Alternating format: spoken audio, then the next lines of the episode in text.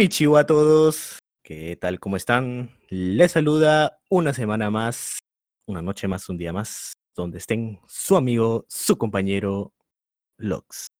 Y me acompaña. ¿Qué tal, Campos? Aquí me puede decir Campos. ¿Qué hay? ¿Qué hay? ¿Qué hay? Muy bien, acá reunidos nuevamente para continuar el análisis del manga de Boku no Hero, My Hero Academia, que, ah, qué decir, o sea, a modo de introducción, como justo te comentaba hace unos minutos que tú no me quisiste dar réplica porque dije, porque me imagino tendrás tus razones que ahorita me las dirás, eh, no me esperaba ver esto tan pronto, o sea, con, con, o sea no, no estoy diciendo ojo, que, que, que, esté mal hecho ni nada de eso, porque se puede malinterpretar. ¿no? Estoy diciendo que, o sea, yo dije, esto está muy pronto, tiene que haber algo mal, pero es que no, no, analizándolo, dije, no, es que todo está, todo está ahí, o sea, los elementos están ahí, están todos sustentados. No hay manera de decir que esto está mal, está bien. Y dije, puta, ala, hay sangre, o sea, hay sangre. Dije, puta, esto ya demasiado, demasiado. Te paso a, ti, Campos, para que des tus impresiones y introducción. Sí, lo, lo, que pasa es que yo me acuerdo que te lo dije en privado varias veces, de que era como que este, este es el arco, el arco de Boku no Hero Academia. O sea, si hay un arco que tiene que, que pasar a la historia y ser recordado dentro de Boku no Hero Academia, DVD top 2 debe ser este de, de, dentro del top 2 tiene, tiene, que entrar este arco como sea, de 40 números, ¿no? Nos va a faltar todavía otros 20 números más para ponernos al día, pero parte desde acá. Y, y si también lo pones ya en analizar los arcos anteriores, uno dice, hay otras series, ¿no? Como Bleach, One Piece, etcétera, que, o Naruto, que suelen repetir la misma fórmula con respecto a los arcos. Hay una nueva temática, hay que conseguir un McGuffin, hay que hacer algo, te ponen un villano de turno, sus secuaces, hay que derrotarlo. Pero a poco no, a poco no Academia ya se le acabaron los, los arcos cliché, por así llamarlos, ¿no? Entonces tiene que recurrir a fórmulas ya un poquito más agresivas, ir all in, ¿no? Ya presentar más este conflicto a, a, modo de guerra que suelen tener los, los animes o mangas shonen. Entonces, yo creo que es, era momento, no sabía, a mí también me agarró con la guardia baja, porque usualmente esperaba, por ejemplo, tal vez un arco más, poner a prueba a Baku, a Deku y a Todoroki contra un enemigo fuerte, los tres contra uno solo, ¿no? Eh, pero no, sino que de frente ya pasamos a esto. Y nada, muy bien, muy bien, porque tiene justamente como mencionas todos los condimentos ya predispuestos que estaban ahí que justifican justamente que pueda darse este arco y tener el ritmo que tiene, la intensidad que tiene y, y lo hardcore que es también. Entonces, yo creo que este arco es donde Kohei Horikoshi mete todas las referencias y todo su, toda su sabiduría de cómics, ¿no? Eh, y, de, y, de, y de anime manga para disposición de nosotros los espectadores porque lo que siento acá es el típico crossover, la típica pelea de villanos contra héroes así a escala, plan guerra, claro, guerra civil. Uh -huh. Y no te digo solo Civil War, ¿ya? te digo Avenger vs. X-Men, te digo Inhuman vs. X-Men, no sé, eh, eventos top tier, ¿no? Arcos de macro. Claro, un evento macro, ¿no? Entonces, eso se siente mucho. También mencionar que vemos, hay muertes, ¿no? Hay muertes. Eh, hay no hay muertes importantes, relevantes todavía, creo. ¿Cómo que no? La, eh, la, de, la, de, la de Twice. Yo pongo la muerte de Twice, por ejemplo. Ah, por yo, yo, yo, me refería al, al lado de, de, héroes, de, héroes, o sea, de héroes. Ah, ok, Creo okay, que de, okay. de, villanos, sí, pues, ya, es obvio, la de Twice, pues, ¿no? Claro, claro, claro. Bueno, sí, ahí sí tienes, tienes, razón, entiendo el punto. Y nada. O sea, para, para la sociedad, para la sociedad, o sea, la muerte de Twice es como que, wow, mejor, pues, ¿no? Incluso para Hawks. No, Tuvo el dilema de, ¿te mato o no te mato? Y, ¿no? Claro, para el sistema de héroes, este, para el sistema de héroes, que es el sistema que se defiende eh, actualmente, todo bien, ¿no? La, muerte de Twice es incluso algo que se debe hacer. o sea. pero sí, este Sí, es un arco que Donde, donde Horikoshi pone toda la carne en el asador y dice, a la mierda todo, vamos a sacar que todos se saquen a la mierda, que todos terminen hechos caca, con heridas. Voy a meter mucha sangre, voy a meter muchos paneles con mucha acción. Esos típicos paneles de Horikoshi donde se nota como el personaje casi se sale de la página, ¿no? Que, que, lo, que en este arco lo vemos muchas veces. Vemos cómo busca muchos paneles épicos, bien dibujaditos así, hermosos, que los tienes con todos los personajes, ¿ah? que tienen están teniendo sus eventos o sus combates individuales. Desde Hawks, Twice, Davi, Toga, etcétera. Lo que sucede con Mirko, hay que. Puta madre, o sea, es espectacular por donde se le mire. la velocidad que se le siente. Ah, lo de Mirko. Me, me excedía, me excedía. A veces no, no podía distinguir por la, por la rapidez que quería transmitir Horikoshi. Decía, pero ¿dónde veo? Muy rápido, digo, todo distingo bien, porque la pelea era puta. Era Tanomos contra ella sola. ah, la shit. Sí. Eh, y ese efecto que hace, por ejemplo, de, Mirko golpeando a uno y luego ves como que se sigue desplazando en una misma viñeta, es algo que justamente señalaba también que hace mucho este, Isayama con Levi, cuando vemos movimientos de Levi. Y es algo que yo he visto, por ejemplo, que comencé a verlo desde los cómics del 2002 de Spider-Man, desde Back in Black, sobre todo cuando pelea contra Kingpin en, la cárcel. Entonces, yo sé que, yo sé que Horikoshi y Sayaman son de esa escuela. Entonces, ahí tenemos, por ejemplo, de, dónde salió, ¿no? De, dónde salió esa técnica tan buena para darle dinamismo al, combate. Muy bueno. Así es, pero, pero bueno, empezamos de una vez, pues, porque si no, sí. vamos a estar lanzando dardos de aquí para allá. De aquí para allá. Eh, bueno, para comenzar, eh, recordemos que nos habíamos quedado en todo el arco del dilema de la familia Todoroki y Endeavor. ¿No? Y creo que me gustaría mencionar una pequeña viñetita que hay más adelante para no estar este, cortando muy, muy fuerte. Que es que efectivamente creo que su mamá regresa a su hogar, ¿no? En, esta, en uno de los paneles chiquitos, o sea, como un paréntesis, ¿no? Con Atsuo y con Fuyumi. O sea, y Endeavor obviamente está en otro lado, ¿no? Me parece muy bien, muy bonito. Y que por el, o sea, tenemos el gran arco, pero de fondo las cosas que nos dejaron el arco anterior siguen pasando, siguen moviéndose, ¿no? No hay, hay una pausa, por decirlo así. Y, y también recordemos que celebramos Navidad, ¿no? Como para ir eh, viendo en qué mes más o menos estamos. Celebramos Navidad y esta vez empezamos en Año Nuevo, ¿no? E incluso estamos cerrando el primer año de, de UA de, de la clase 1A, que va a pasar a ser dos sábados de 12, no sé. Eh, lo cual, este, digo, pues recién ha pasado un año. Yo siento que ha pasado, que ya terminaron, ya egresaron, digo, ¿no? dije, puchas, recién un año, dije. Sí, tal cual. Damn, damn, damn. Y recordemos también que todos llevaron unas pasantías, ¿no? Unas pasantías por recomendación, entre comillas, del gobierno. Entonces todos comienzan, vienen ya un poco más con experiencia, ¿no? Vienen más UPs, con cambios en sus trajes, en sus diseños, y justamente esta primera parte de introducción es es eso, ¿no? Cada uno mostrando qué cosa nueva tiene, qué gadget nuevo tiene, qué mentalidad nueva tiene, ¿no? Algo un poco cómico el caso de Ida, por ejemplo.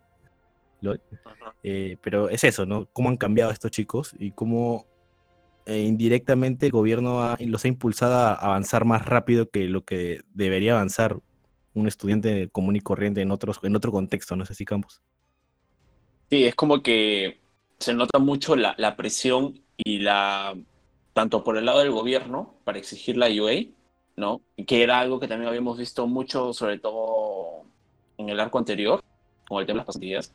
Y también lo vimos con la presión eh, directa a The Hawks para Endeavor con el trigo, ¿no?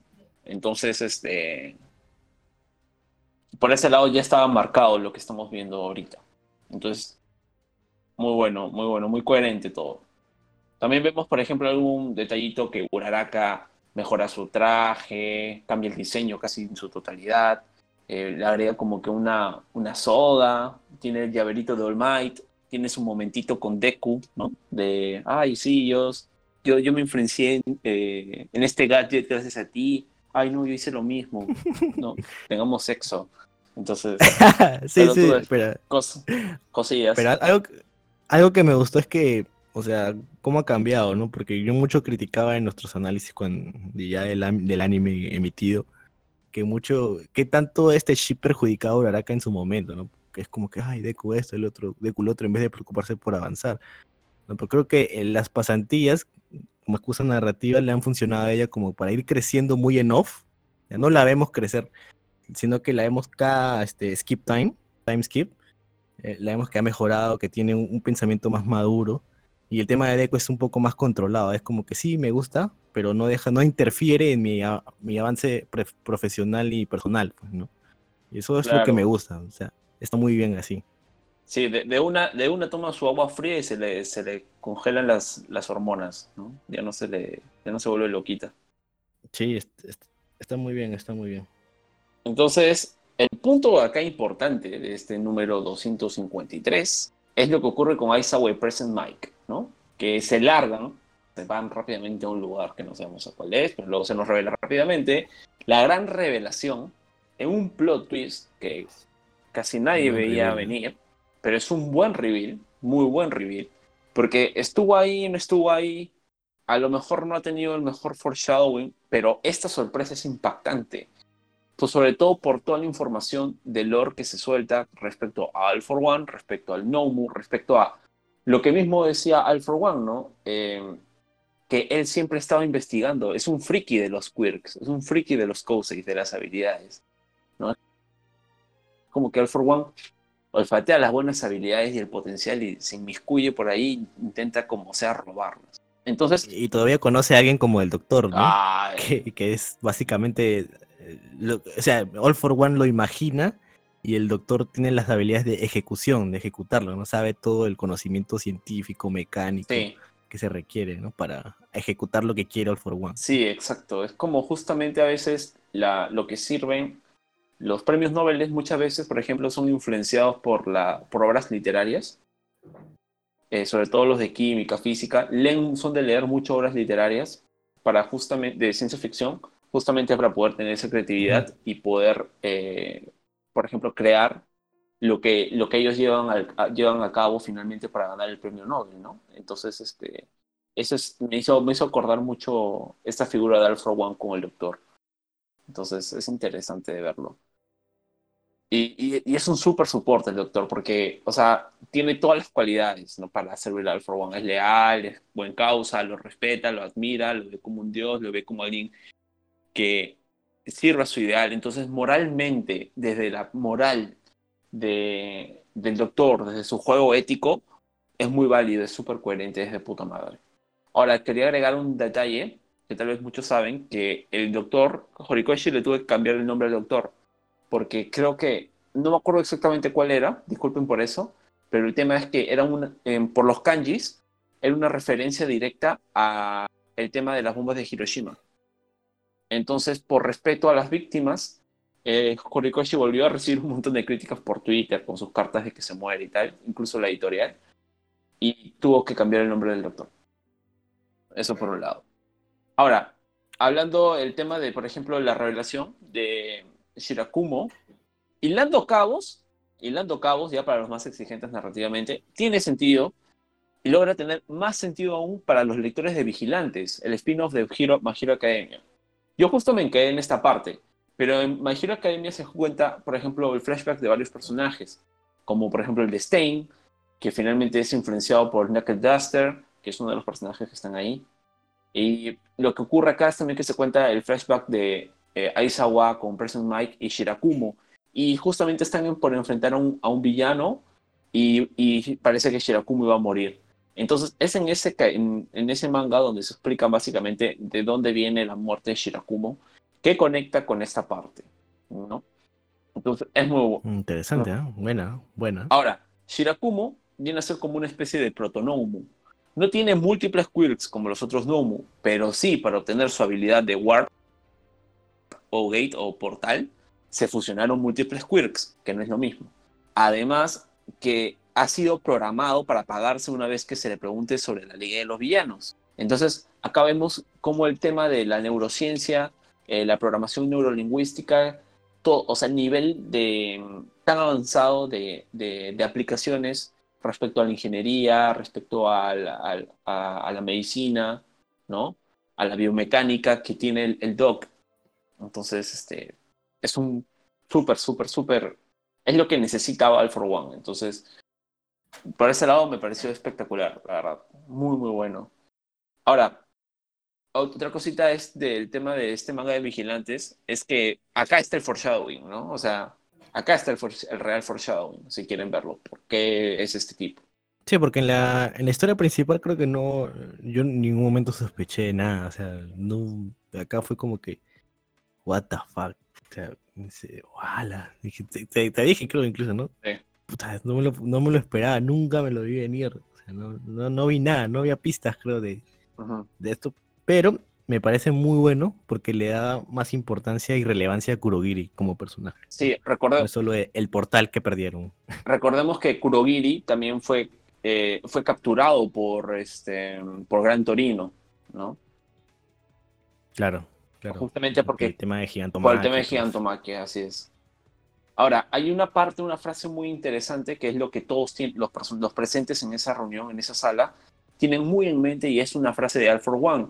Y Alfred One decía algo como que él señala que todos los quirks más sorprendentes están en la UA.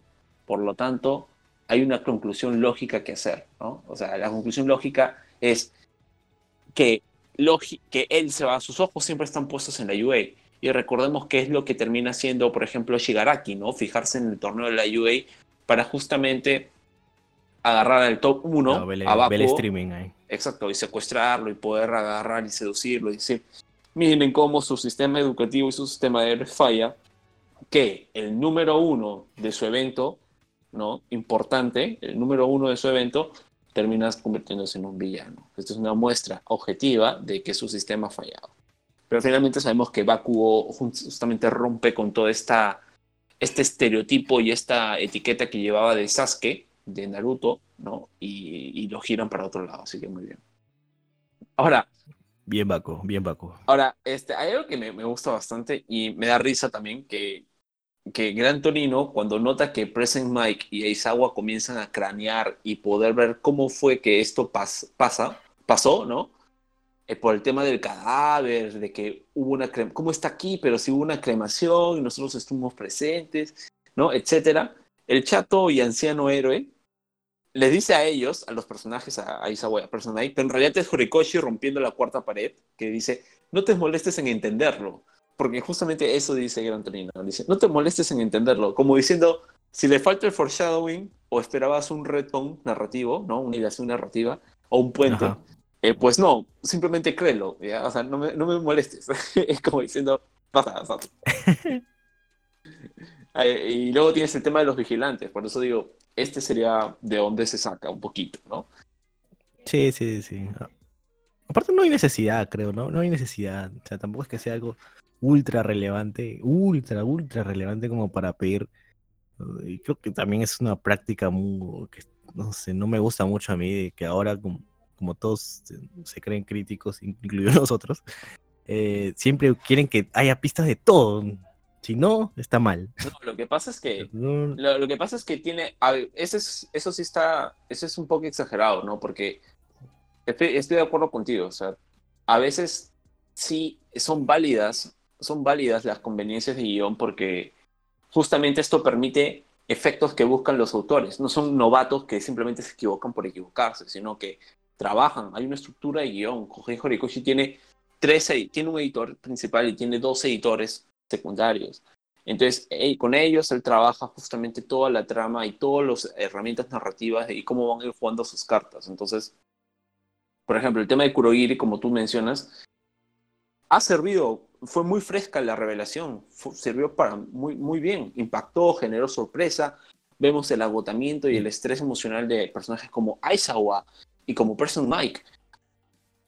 Aizawa lo hemos tenido con el tema Eri, hemos visto cómo ese enfoque de, preocupación de padre, de, de, también de preocuparse por sus alumnos, por carajear a sus alumnos, por el tema de Deku, también no te lastimes, ¿no? Esa preocupación un poco más desde el ámbito de profesor-alumno, pero ahora lo vemos más como el ámbito con Eri de, de padre a hija y ahora lo vemos desde el ámbito de amigo, ¿no? Entonces, claro, si tú hubieses trabajado con muchas pistas y mucho foreshadowing para esto, se hubiese perdido justamente ese efecto de impacto emocional que quiere que, quiere que Horikoshi mostrar con, con Aizawa y con Person Mike para esta revelación.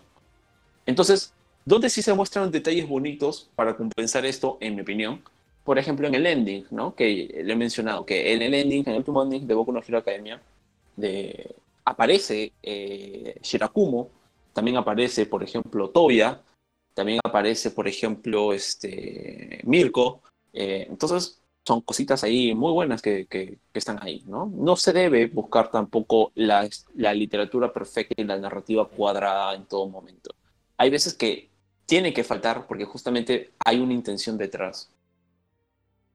No sé. Claro, claro, un gran reveal que a mí me ha gustado eh, enterarme de esto y te sirve también como herramienta para dar, soltar más información, ¿no? Que es el tema de los gnomos y el, y el que un ser necesita en una base, en una persona, como base para un receptáculo de todos los quirks. Y que justamente el gnomo adopta esta personalidad, ¿no? Muy en el fondo, pero la adopta, ¿no? Por eso que siempre veíamos a Kurogiri detrás de Shigaraki, preocuparse por él, a veces este, irracionalmente incluso. Sí. Y, ya sabemos de dónde viene, ¿no? Viene del amigo de Aizawa. Pues. Y exacto, exacto. ahí tenemos ese detalle muy bien explicado, por ejemplo, ¿no? Entonces, también el tema de este reveal de Kurogiri, siendo Shirakumo, suma para el tema que luego se agranda del Lord de los Gnomos y con Lord y la presencia del mismo Doctor. Entonces, todo eso suma. Por ejemplo, em, el tema de los Gnomos se esclareció muchísimo en este arco, me parece, en lo que vamos a estar conversando. Ahora, eh, lo que me gusta también acá es el tema de que Gran Torino eh, cómo Aizawa se muestra, ¿no? Aizawa súper true, racional, súper profesional y objetividad máxima le dice a Gran Torino algo como, ok, ¿cuál es el punto de que nos llamen? Si no vamos a aportar absolutamente nada, ¿no? O sea, no tenemos forma de solucionar esto. De hecho, para eso están ustedes, ¿no? O sea, no me digas que creías que el poder de la amistad lo, solucionaría todo, ¿no? Esto no es un algo así le dice a Aizawa. Entonces, a lo que Gran Torino, sabio, le dice, bro, los milagros existen y esto es más que es una esto más que desde una perspectiva profesional, lo es desde lo emocional de mí para ustedes, porque sé que es importante para los dos, ¿no? O sea, en el plan, son sus amigos, fueron sus amigos de ustedes, ustedes han estado llorando a una persona que ha estado muerta, ¿no? Pero resulta que no. Entonces, y no le falta razón a Gran Antonino. Entonces, es súper entendible las palabras de Aizawa, que básicamente, si bien se muestra súper Aizawa, o sea, racional, maduro, es una fachada para encubrir su real fastidio, su frustración, de saber que su amigo ha sido utilizado y espero que capten a lo que me refiero, porque, insisto, Aizawa se muestra racional y profesional en lo que dice, pero lo que hace en realidad es, un intento de esconder su lado emocional. No quiere mostrarse afligido, sensible, justamente por el ideal de héroe, ¿no? Pues, que comparte tanto con Preston Mae como con Shirakumo. Y también esto sale de las diferentes frases y flashbacks que se van soltando en este capítulo y en el siguiente. Y esto es el trasfondo del personaje, ¿no? Pero a otro nivel narrativo. Me parece muy bueno lo que hacen acá Horikoshi con Aizawa. Muchos lo leerán como una simple charlita, ¿no? Pero no, no lo hagan así. Hay que, hay que darle la profundidad que... Porque es muy denso este tema de cómo se muestra Aizawa con las palabras de Gran Torino y todo ese tipo de juego, ese tipo de juego, ¿no? O sea, está Aizawa en el filo de liberar su lado emocional, mantener su lado racional, pero está en ese justamente en esa en esa disyuntiva. Por ejemplo, un detalle que me gustó mucho son los que los googles, los lentes de Aizawa son de Shirakumo. Sí, sí, sí, buen detalle, buen detalle. O sea, todo, todo, todo, a mí todo encaja. Y a mí que me gusta mucho el personaje de Aizawa desde el principio. Es verdad. Su diseño y todo eso, que le pongan un, una explicación a un trasfondo al tema de los lentes y un trasfondo emocional sobre todo, ¿no? No es que, ah, me lo, me lo dio este un amigo, me lo encontré tirado después de una lucha, ¿no? No es que su mejor amigo fallecido, que ahora es un Nomu, se lo dio, pucha, dije, oh, oh, no. Eh". Aparte le das más este peso narrativo, más, más intervención a esa a por Mike que por ahí está muy de trasfondo ya a veces, ¿no? Y ahora es como que, un poco también carrean emocionalmente el tema del doctor, ¿no? Porque ya, tienen como una rencilla con él personal. claro, claro, claro, claro. O sea, están los condimentos, hay alicientes adicionales a cuando ya vemos, por ejemplo, las intervenciones de President Mike y Aizawa en el arco, ya no son tanto de nivel profesional y súper racional, en plan, él soy el héroe y tengo que hacer ta, No, sino que también se, permiten enojarse, ¿no? Porque lo llevan a un nivel también por, personal. Entonces, por ese lado, 10 de 10. 10 de 10. Me gusta, es bueno ver a veces a los personajes serios, ¿no? Sensibles, débiles eh, en ese aspecto. Hay algo más paja con respecto a Aizawa, que nos muestran los alumnos expulsados que Aizawa no era tan cagón como nosotros pensábamos, porque lo que él hace es que los alumnos que fueron expulsados por él puedan tener una, una segunda oportunidad de reingresantes, si es que demuestran tener determinación para volver a hacerlo, lógicamente, ¿no? Es algo interesante, porque además les dejen su registro que fueron expulsados, o sea, eso no se borra, como, pero sirve como un recordatorio de que el héroe no es a medias tintas, que es ser héroe o no serlo. Y punto, ¿no? Y de fondito la carita de Stein con Stein Approves. Entonces, este, muy de puta madre ese aspecto también. o sea, me gusta. Sí, sí, sí. Aparte. Sí. sí. termina, termina la idea. Sí, para, cerrar, me, gusta cómo es que el personaje de Aizawa, Horikoshi, lo desarrolla más como lo que es, ¿no? Como un personaje maduro, grande, adulto. No tanto como lo desarrolla, por ejemplo, Adeku Baku o Todoroki, ¿no? Que es más. No es tanto de, de cosas entre líneas, sino que es más de explicit, ¿no? Explicit lyrics, o sea, te tiene que decir, esto pasa porque esto es así. Esto, sino que acá te, están, te están probando a ti como espectador de que lo veas también desde una perspectiva también ya madura. Entonces, por eso me gusta el reto que plantea Horikoshi. Sí, y otros conceptos que, quería añadir que se toque todo con el tema de Aizawa y los, estos flashbacks con los alumnos expulsados es que él menciona la diferencia entre el autosacrificio y la imprudencia, ¿no? O sea, hasta qué punto lo que haces se llama autosacrificio, que es tema de heroico, y hasta qué punto es imprudencia, ¿no? Que creo que lo podemos marcar en el tema de Deku, ¿no? Que se autolastimaba y por eso es que Aizawa no, no confiaba mucho en que él incluso estuvo a, a punto de expulsarlo, ¿no? Porque él dice, mejor este, este me lo saco antes de que se siga haciendo daño y que termine muriendo. ¿no?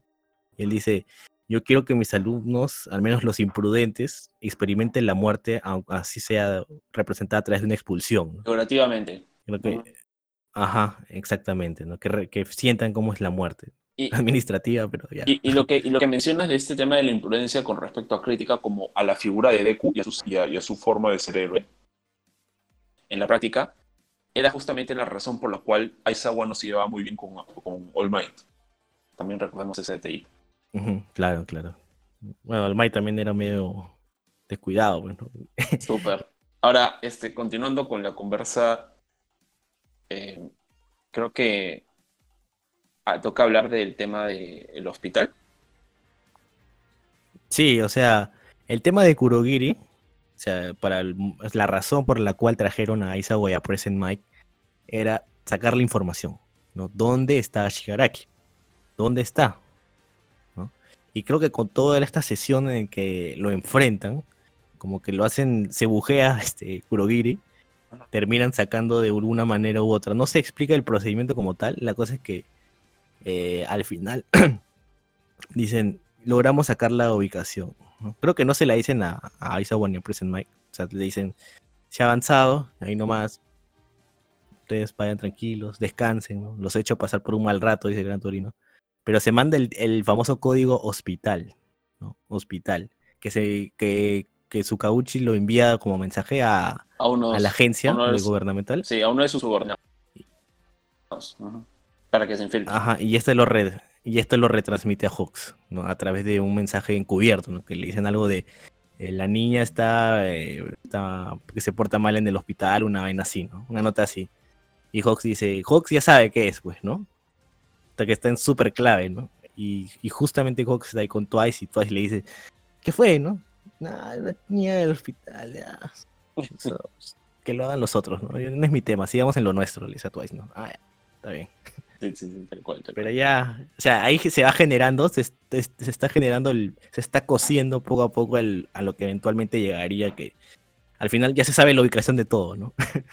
es lo que en narcos pasados de repente no se hizo muy bien. Acá es como que ya al menos hay, un, hay una causa, ¿no? Para la consecuencia. Sí, por ejemplo, sí, sí, sí, bueno, luego, luego voy a contar justamente eso para poder eh, con el tema de Hawks. Y bueno, volviendo, a, retomando lo que, lo que se quedaron los alumnos que hicieron una presentación de sus poderes con All Might, ¿no? Y lo común es como que ya All Might dice, ah, no, esto ya están, ya, ya están curtidos, ya. Han tenido, han tenido mejoras y, y luego, como suele ver, como solemos ver siempre, tiene una sesión privada con Baku y, y Deku, ¿no? Para ver cómo va mejorando. Verdad, verdad. Sobre todo Deku, ¿no? Más que Baku. Me acabo de algo, Que Baku siempre están por delante. Me acabo de acordar de algo, importante. En el capítulo 256, y más, hasta lo tengo apuntado, los alumnos de UA se enfrentan a unos robots de mierda. Se enfrentan a unos robots y finalmente Jorge Horikoshi siento que escuchó mis demandas, obviamente es broma, que Invisible Girl se combinó en un ataque con Aoyama, nuestro querido Can't Stop ah, usando su cuerpo transparente para reflectar la luz. El láser de Aoyama. Pero, tú ya Finalmente. cuando criticabas, eh, cuando criticabas en Heroes Rising en nuestro análisis, eh, el tema de Invisible, Invisible Girl, tú ya sabías que esto pasaba, ¿no? Sí, pero ni me acordaba. Porque yo me acuerdo que le di duro. Ah, y le, daba, le daba duro de antes. De antes, de antes, de antes, de antes, de antes, de antes. Claro. Es más, cuando yo he visto esta parte, le he vuelto a leer, he pensado lo mismo. He dicho, oye, pero esto yo no lo he visto. Esto no lo he visto antes, dije. Cuando yo lo he leído, esto no lo he visto antes. Y me acabo de acordar que justamente cuando yo he leído esta parte, me la pasé muy rápido porque me, me faltaba un número. Y creo que era este número, y este número no lo había leído. Alucina. Ah, chucha. O sea, te, pasé, te pasó desapercibido en ese momento. Claro, o no lo leí o lo pasé totalmente desapercibido, porque para mí ha sido como leerlo y he dicho, ¿qué? No puede ser. Entonces por eso lo he apuntado, porque me acordaba de ese. Es que en, en, en, las reviews que hemos hecho, que ha sido super deep, es como que hemos sacado ese tema de Invisible Guard y, y, lo poco que, lo poco, lo plana que es, por decirlo así. Sí, es pésimo. Entonces ahí ya, esta vez le has, le, has, prestado más atención a lo que ya hace, creo, ¿no? Sí. Un poco para tirarle hate de repente del podcast, pero dije, ah, ok, no voy a poder tirarle hate esta vez. No, esta vez me gusta, por ejemplo, que por lo menos haya una propiedad. Ya era hora. Haya coherencia, ¿no? Ya era hora, ya era hora. O sea, no es lo que yo pedía, porque yo pedía reflectar la luz, no simplemente hacer la curva, porque de hecho eso no se puede. Pero potenciar el láser, hacerlo crecer, redireccionarlo. Así que normal, está, está cool, está genial. O sea, por lo menos algunos ofrecen nuevo del personaje. Sí, ya con dos pasantías, amiga, pucha, ya. Ya toca. Al menos algo, pues. ¿no? Sí, igual algo también. Super Hasta Coda eso pea. No, lo de Coda, lo de Coda fue un cae de risa. Porque todos han mejorado sus habilidades, ¿no? Gracias a sus tutores, potenciando sus talentos. Y Koda, Koda, a.k.a. solo tengo dos líneas en todo el anime, mejoró su comunicación fluida. Así lo mencionan. Y ¿sabes quién lo entrenó? El héroe número uno de los top 10. El héroe Washu. El, ah, el de la lavadora, creo, ¿no? El, la lavadora. Y el tipo solo decía Washu, Washu, Washu, como si fuese un Pokémon. Entonces, creo que no tengo que detenerme a explicar la paradoja, ¿no? O sea, no sé en sin coherencia. Simplemente es un meme. Sí, sí, sí. es el chiste. Y el sarcasmo más grande, claro, un chiste, no hay que molestarse. El sarcasmo más grande de Boku no Hero Academia. Y bien jugado, ¿para qué? Me gustó mucho. Y ya. Sí, sí, a mí también. a mí también. Y, y, ya en el 257 tenemos algo que, ojo, ojo, ojo con esto, que es. Eh, si bien es cierto, justamente ya estamos viendo dentro del podcast, a veces damos ciertas exigencias o permisos con respecto a la crítica de la narrativa y el foreshadowing, ¿no? Y cuando sí y cuando no, y finalmente pasa a ser un tema subjetivo, sí es importante que para las cosas core, ¿no? Para el trama fundamental, cuando, por ejemplo, eh, haces un plot twist, sobre todo, un plot twist sin foreshadowing es un plot twist mal hecho. Así es el fórmula. Es un bad writing. Entonces, este, por ejemplo, voy rápido un ejemplo. El plot twist más grande, uno de los más grandes de la última historia del anime, el plot twist de Bear Hall con Reiner en, en Shingeki no Kyojin, tuvo dos foreshadowings. Dos foreshadowing. Uno que fue el tema del equipo de maniobra tridimensional Marco y otro que fue el de la lata que estaba escrito en mayano, si me equivoco, que la, se dio cuenta Ymir. Sí. Entonces, solo dos detalles. Entonces, pero sí hubo un foreshadowing. Si es que la, simple, si es que la simple apariencia de los cotitanes no era suficiente, ¿no? Sí, también, también. sí. Ya bueno. que eh, nadie nos se dio cuenta en ese momento. Sí, nadie se cuenta en ese momento, cierto. Ya bueno.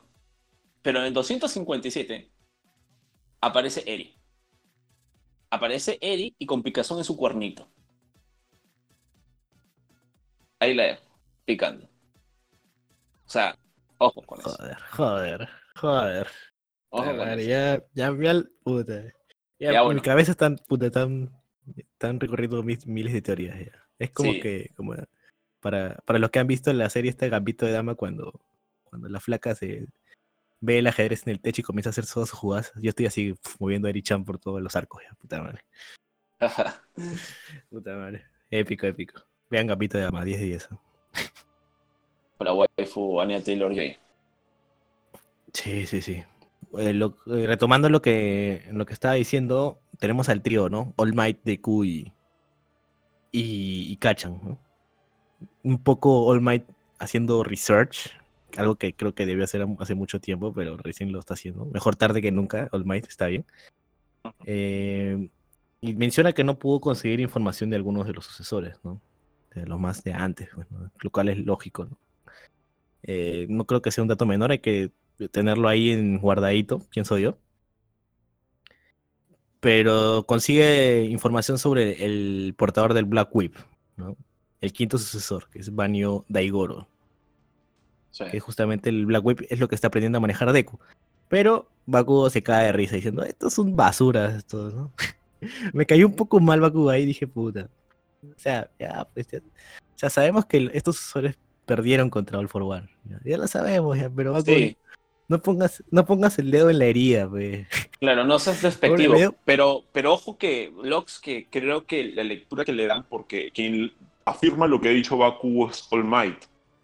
y lo que se refiere creo que va más por el lado, ¿cómo lo interpreto yo? Como lo interpreté yo fue más por el lado de la ofensa, venía por el lado de, ojo que tener un nuevo poder implica entrenarlo, implica no usarlo hasta que no lo, domi- lo domines bien, y no solo eso, sino no usarlo hasta que lo domines bien Y lo puedas usar en combinación con tus otras habilidades. Porque recordemos que el tema del Black Whip por ej- ha comenzado desde hace tres meses, desde que su primer, no sé, dos meses creo que estuvo tres meses entrenando todos los putos días con Endeavor, con Kachan, con All Might. Entonces, no es algo tan sencillo, ¿no? Eh, Que de cual podía copiar una Sí, nueva claro. técnica. Y recordemos que Endeavor le enseñaba y le decía que tenía que aprender a usarlo de forma inconsciente, pero también consciente, y que ap- y poder eh, apelar a la memoria, a la memoria muscular, ¿no? Como si fuese la memoria muscular, hacer algo ya a la perfección por, por pura práctica mecánica. Entonces, sí, pero igual, súper cagón Baku. Y Baku ahí tenemos el Baku contra Deku, tirando de yo sé más, yo puedo más, yo soy más canchero. Y, Sí, y el tema pero yo, que... yo se la concedo a Bakugo también, ¿ah? O sea, no, no fue la forma, pero sí, o sea, tiene razón. O sea, no, no es que sean poderes basura, ¿no? Pero digamos que lo que sí, y All Might también lo, lo, lo reafirma, es que todos ellos, por muy OP que hayan podido llegar a ser, terminan siendo este perdedores, pues, ¿no? Aunque Sí, suene sí. horrible, feo, cochino, pero lamentablemente es así, ¿no? Entonces, One for All termina siendo como que un poder que va pasando y como un, un bastón de esperanza. Yo no lo hice. Con fe Sí. tú lo harás.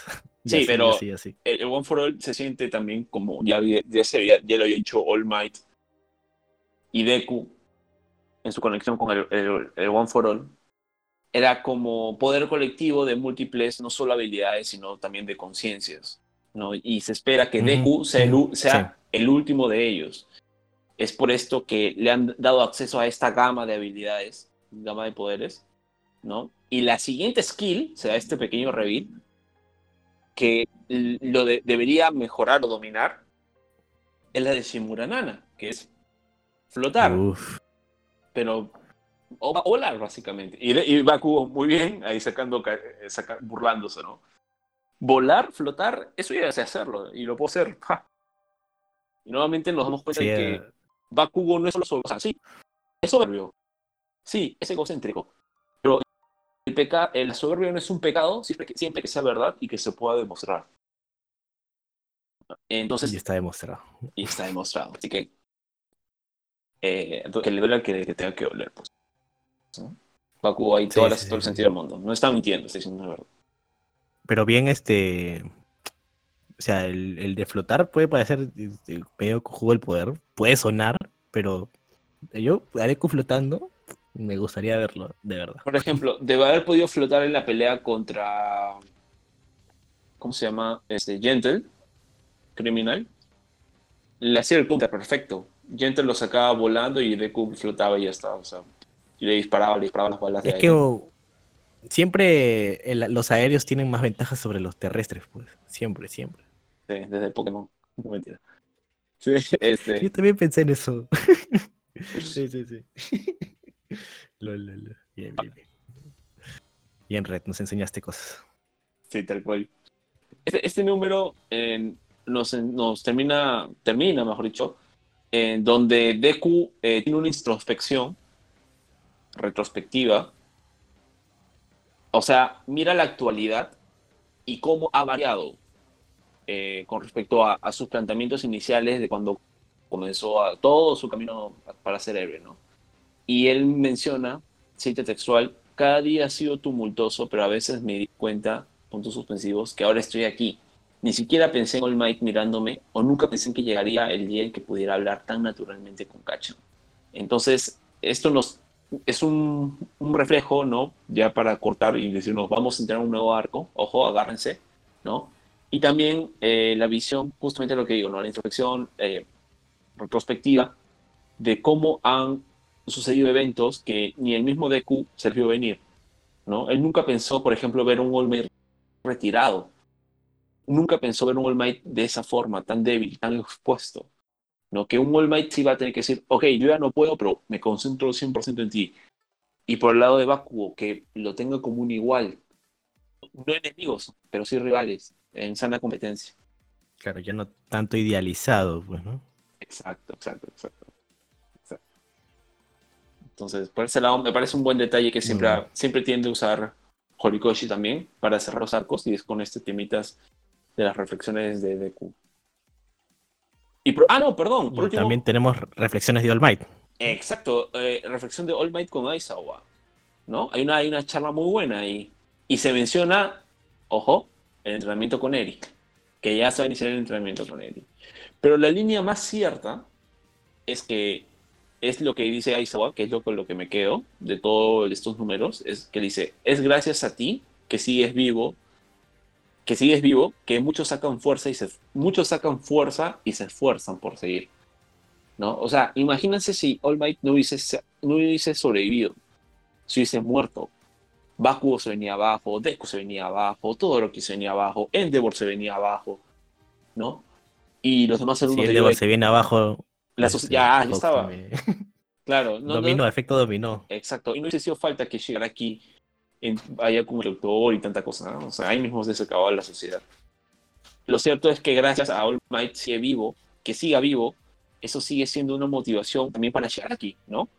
Ahora se siente más lejana tal vez, ya que sus motivaciones no son ahora un odio eh, y pataleta de niño rata como teníamos en la temporada por parte de Shigaraki, pero me parece que igual eventualmente vamos a tener ese encontronazo, ¿no? Entre Shigaraki y, y All Might. No sé si peleando, pero tal vez dándose la face to face, como se dice. Tengo miedo. Ahora, Tengo miedo. Este, luego, en el capítulo 258 se hace una aclaración temporal, ¿no? Sobre el intervalo eh, de las fechas y tal, y se señala que han pasado dos meses desde ese punto. El punto anterior, o sea, la conversación de All Might con Aizawa. Eso quiere decir que Eri ha estado entrenando diariamente bajo supervisión de Aizawa y All Might durante dos meses. Picándola. Ah, ya, Ah, ta- Sí, Sí, quería sí. añadir que también se menciona una visita de All Might a Stein. ¿Se imaginan estén con frente a All Might, súper super friki, súper fan? Súper este.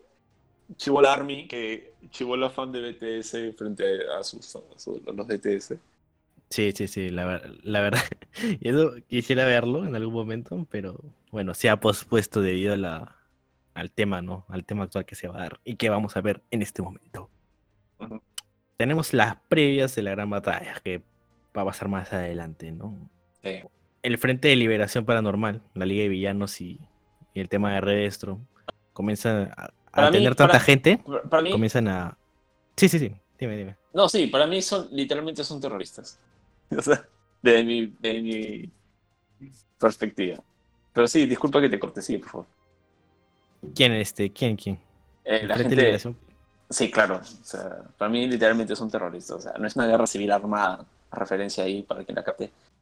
Es terrorismo puro y duro. O sea, como dicen, la minoría bien organizada, en algunos puntos, puede superar a la mayoría desorganizada.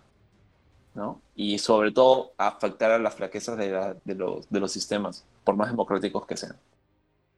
Em, porque se valen justamente de la diferencia entre, la, entre de las diferencias que hay entre la gente. Em, ahora, me gusta que Sí, se, es- comie- se comienza... se- En definición, sí es terrorismo, como dice.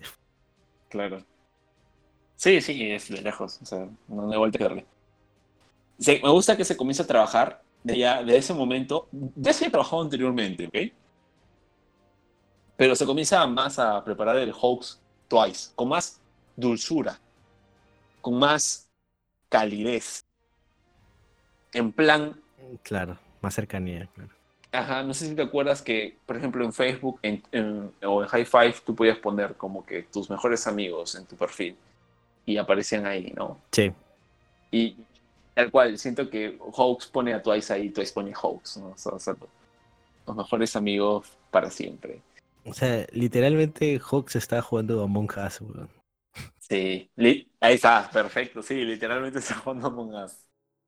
Y al final lo, lo rebanó a Twice, puta madre. Sí, tal cual, tal cual. Ahí te dice. Puta madre.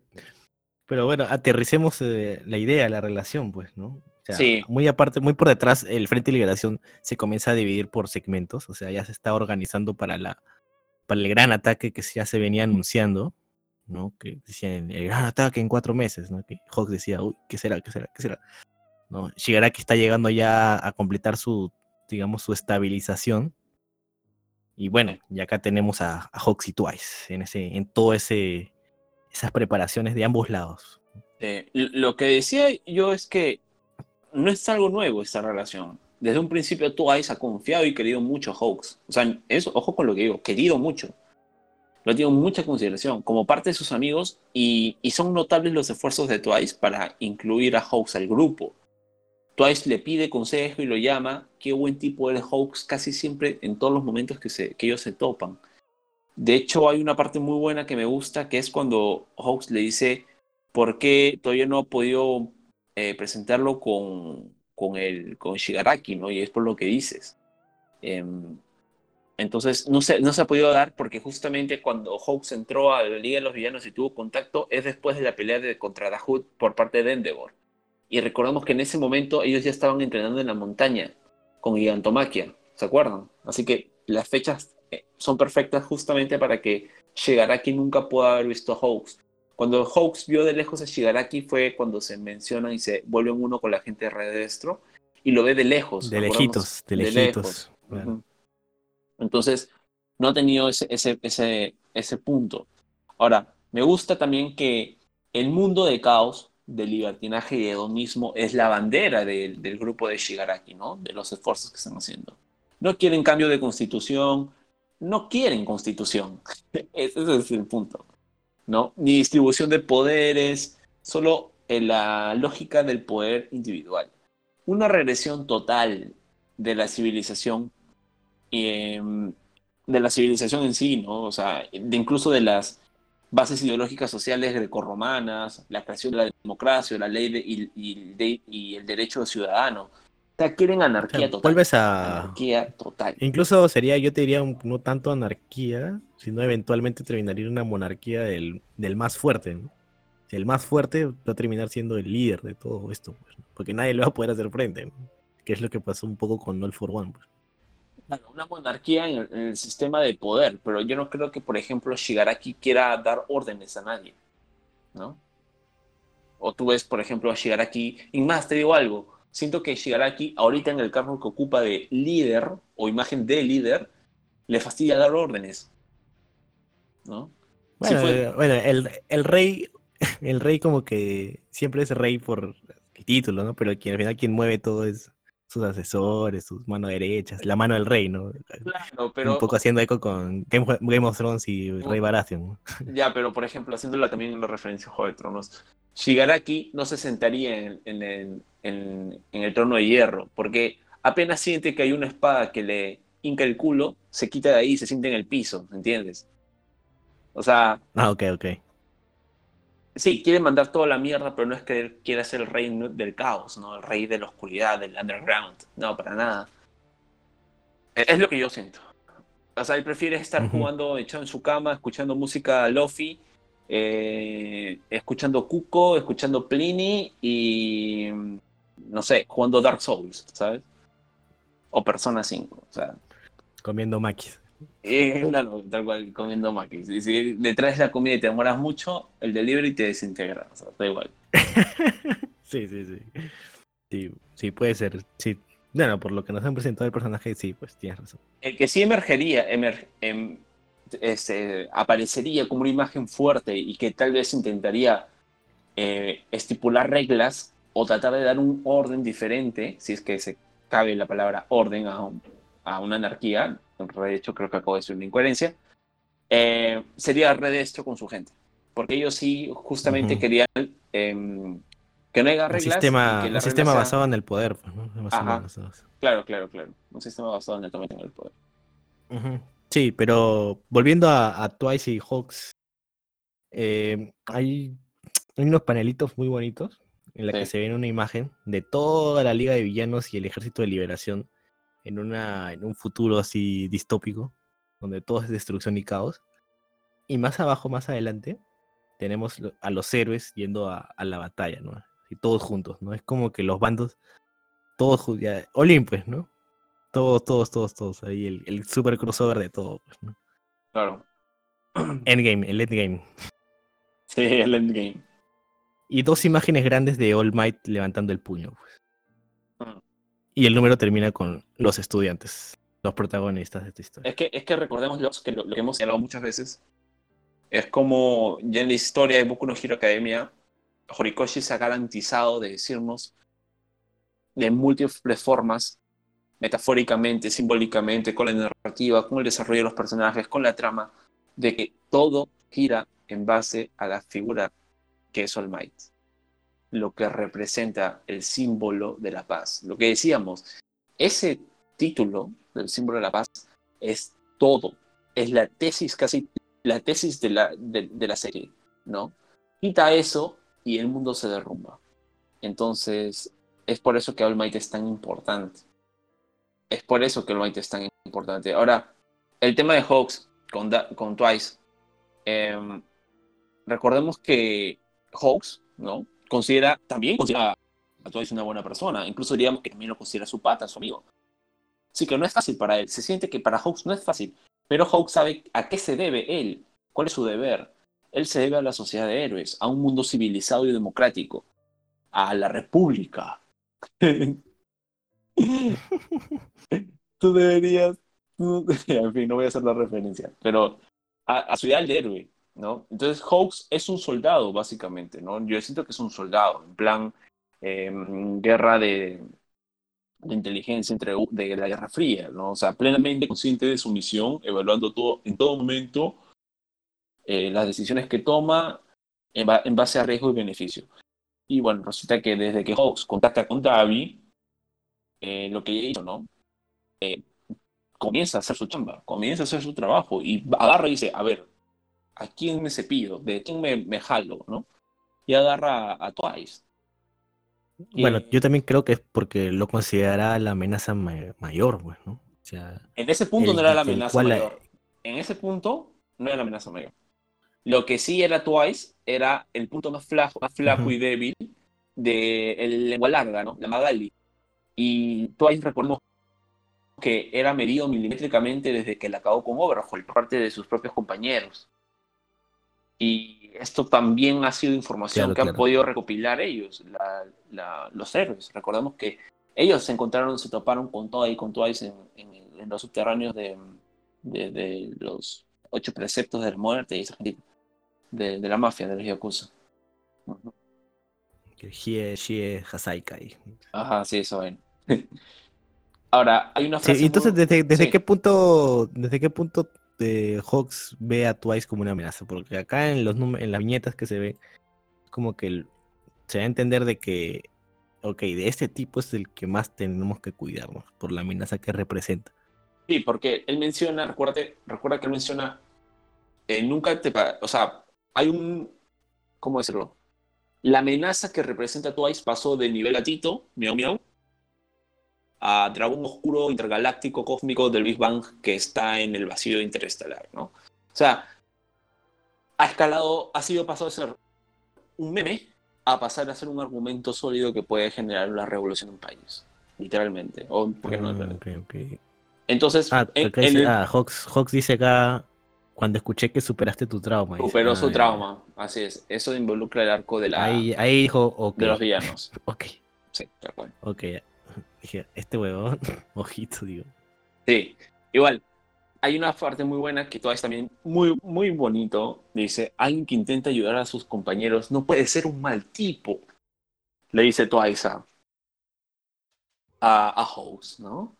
Y recordemos que una de mis quizás frases... se lo repite él mismo, quizás se lo repite él mismo para convencerse también.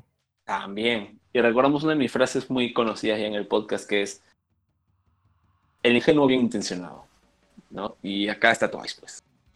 Resaltar lo que dice también, ¿no? Como un personaje meme ha pasado de ser la máxima amenaza de toda la nación, sino tal vez del mundo, incluso en este momento, en este preciso momento, por encima de Shigaraki, y no le falta razón.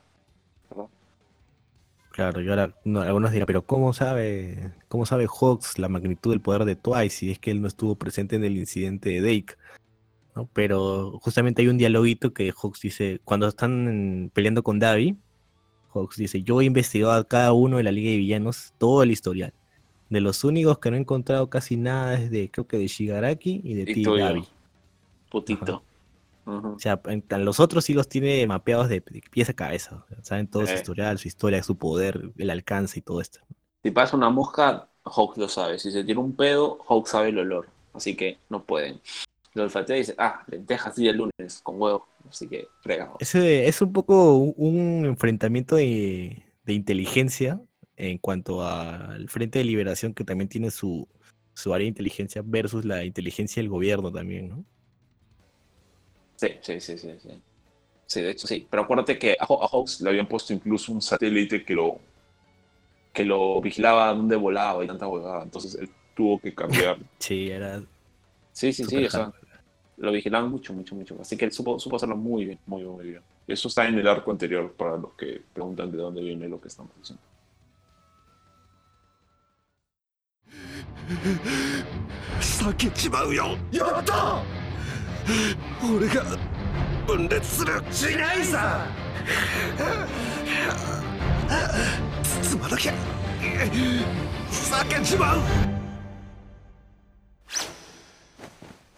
めば一つでしたっけ El capítulo 259 pasa algo interesante y creo que es el tema de ya eh, el tema del doctor, que no me gustaría que pase desapercibido, que es cómo se nos muestra ya al doctor ya en un plano más de su propia historia, ¿no? O sea, no nos quieren decir el flashback del doctor, como usualmente se suele hacer, sino que de frente nos dan la información de él, como si fuese el doctor, esto, esto pasó con él, esto pasó con él, ¿no? El, bueno, es un tipazo para la es- sociedad. es un tipazo para la sociedad, pero en realidad es una caca humana, ¿no? Ha hecho de todo para pasar desapercibido. Camaleón Es- el tipo, ah, bueno, chato, camaleón y nerd. Es, es para los que han visto Breaking Bad, eh, Gustavo Frink. Que es para la sociedad es un, es un pan de Dios, pero Claro. en el Ah. fondo es una cagada. Da ayuda social, benefactor, administrador de un sinfín de ONGs, ¿no? Este, hace operaciones gratuitas como arreglar a niños con labios leporinos, qué sé yo. O sea, lo- Sí. es, el que más, es el que más dona en, en la actividades Teletón, en la carita- en la Teletón. Y no pide, por ejemplo, este, reducción o de, de impuestos, ¿no? O No compensación. manda no sé cómo suspensión temporal a sus trabajadores. Claro, claro. Sí, sí, sí. O sea, y hay algo, y hay algo, y hay algo muy bueno para Sí, sí. que en contraposición de esta parte, que tenemos también lo que dice ya Endeavor llegando creo que al hospital, que dice lo he preparado justo como lo pediste, Hawks. Como diciendo, aquí estamos, mierda. Sí, sí, sí. Y empieza la, la Big Battle, ¿no? La gran batalla por todos los flancos, ¿ah? Por un lado acá en el hospital, la clave hospital, que ya hemos hablado anteriormente, y en el otro lado en la, en la sede, en la mansión de Redestro, pues, ¿no? El Frente de Liberación. Sí, O sea, sí. Bien, ¿ah? Te han dividido, dividiendo a los Sores en dos, ¿no? Algo parecido a lo que lo lo de Camino, si mal no me recuerdo, ¿no? Uno se iban al almacén de Nomus y los otros se iban al ataque a rescatar a Baku, si mal no me acuerdo. Y ahora que haces mención a eso, y como hicimos mención anteriormente, permíteme acotar algo, que es que a diferencia del arco de camino o el lugar oculto de Overhaul, se corrigieron las conveniencias de guion, ¿no? Y la inutilidad del personaje de Takeuchi y la gente de inteligencia de la sociedad de héroes. Porque recordemos que simplemente nos decían, ah, sí, mira, resulta que encontramos su escondite secreto, ¿no? O sea, porque sí. ¿Cómo? No importa, tú solo créelo. Creo que dijeron algo de que la gente vio a, a Gurugiri trasladando a todos así de la nada. Una, vecina, ¿no? La vecina Sí, chismosa sí. del barrio los vio. así. Hasta que se embulla y sí, sí, tal cual. Eh, eh, un argumento muy pobre, ¿no? La verdad, y súper conveniente. Eso sí, por ejemplo, súper criticable. Y no voy a extenderme, creo que es bastante obvio, ¿no? Ya se dijo en el análisis de, de esa temporada. Sí. Y ahora, para, y súper conveniente para efectos de la continuidad narrativa de la trama. Y alguien puede decir que Night Eye investigó y tal, ¿no? Porque sí, sabemos que Night Eye investigó y tal, pero nunca vimos cómo lo hizo o el proceso. Solo un patrullaje random off-screen. Y así no es, pues es una causal pobre, objetivamente hablando. Pero todo lo soluciona como el personaje de Hawks, el bendito personaje de Hawks, quien básicamente ha identificado a todos los miembros del ejército de Shigaraki, como ya dijo Lox, ha hecho un trabajo de inteligencia serio para descubrir e identificar las bases de operaciones. Respecto al hospital, lo que ya dijo Lox, ¿no? lo que contó es la- cómo le sacaron las palabras a, a, Kurogiri.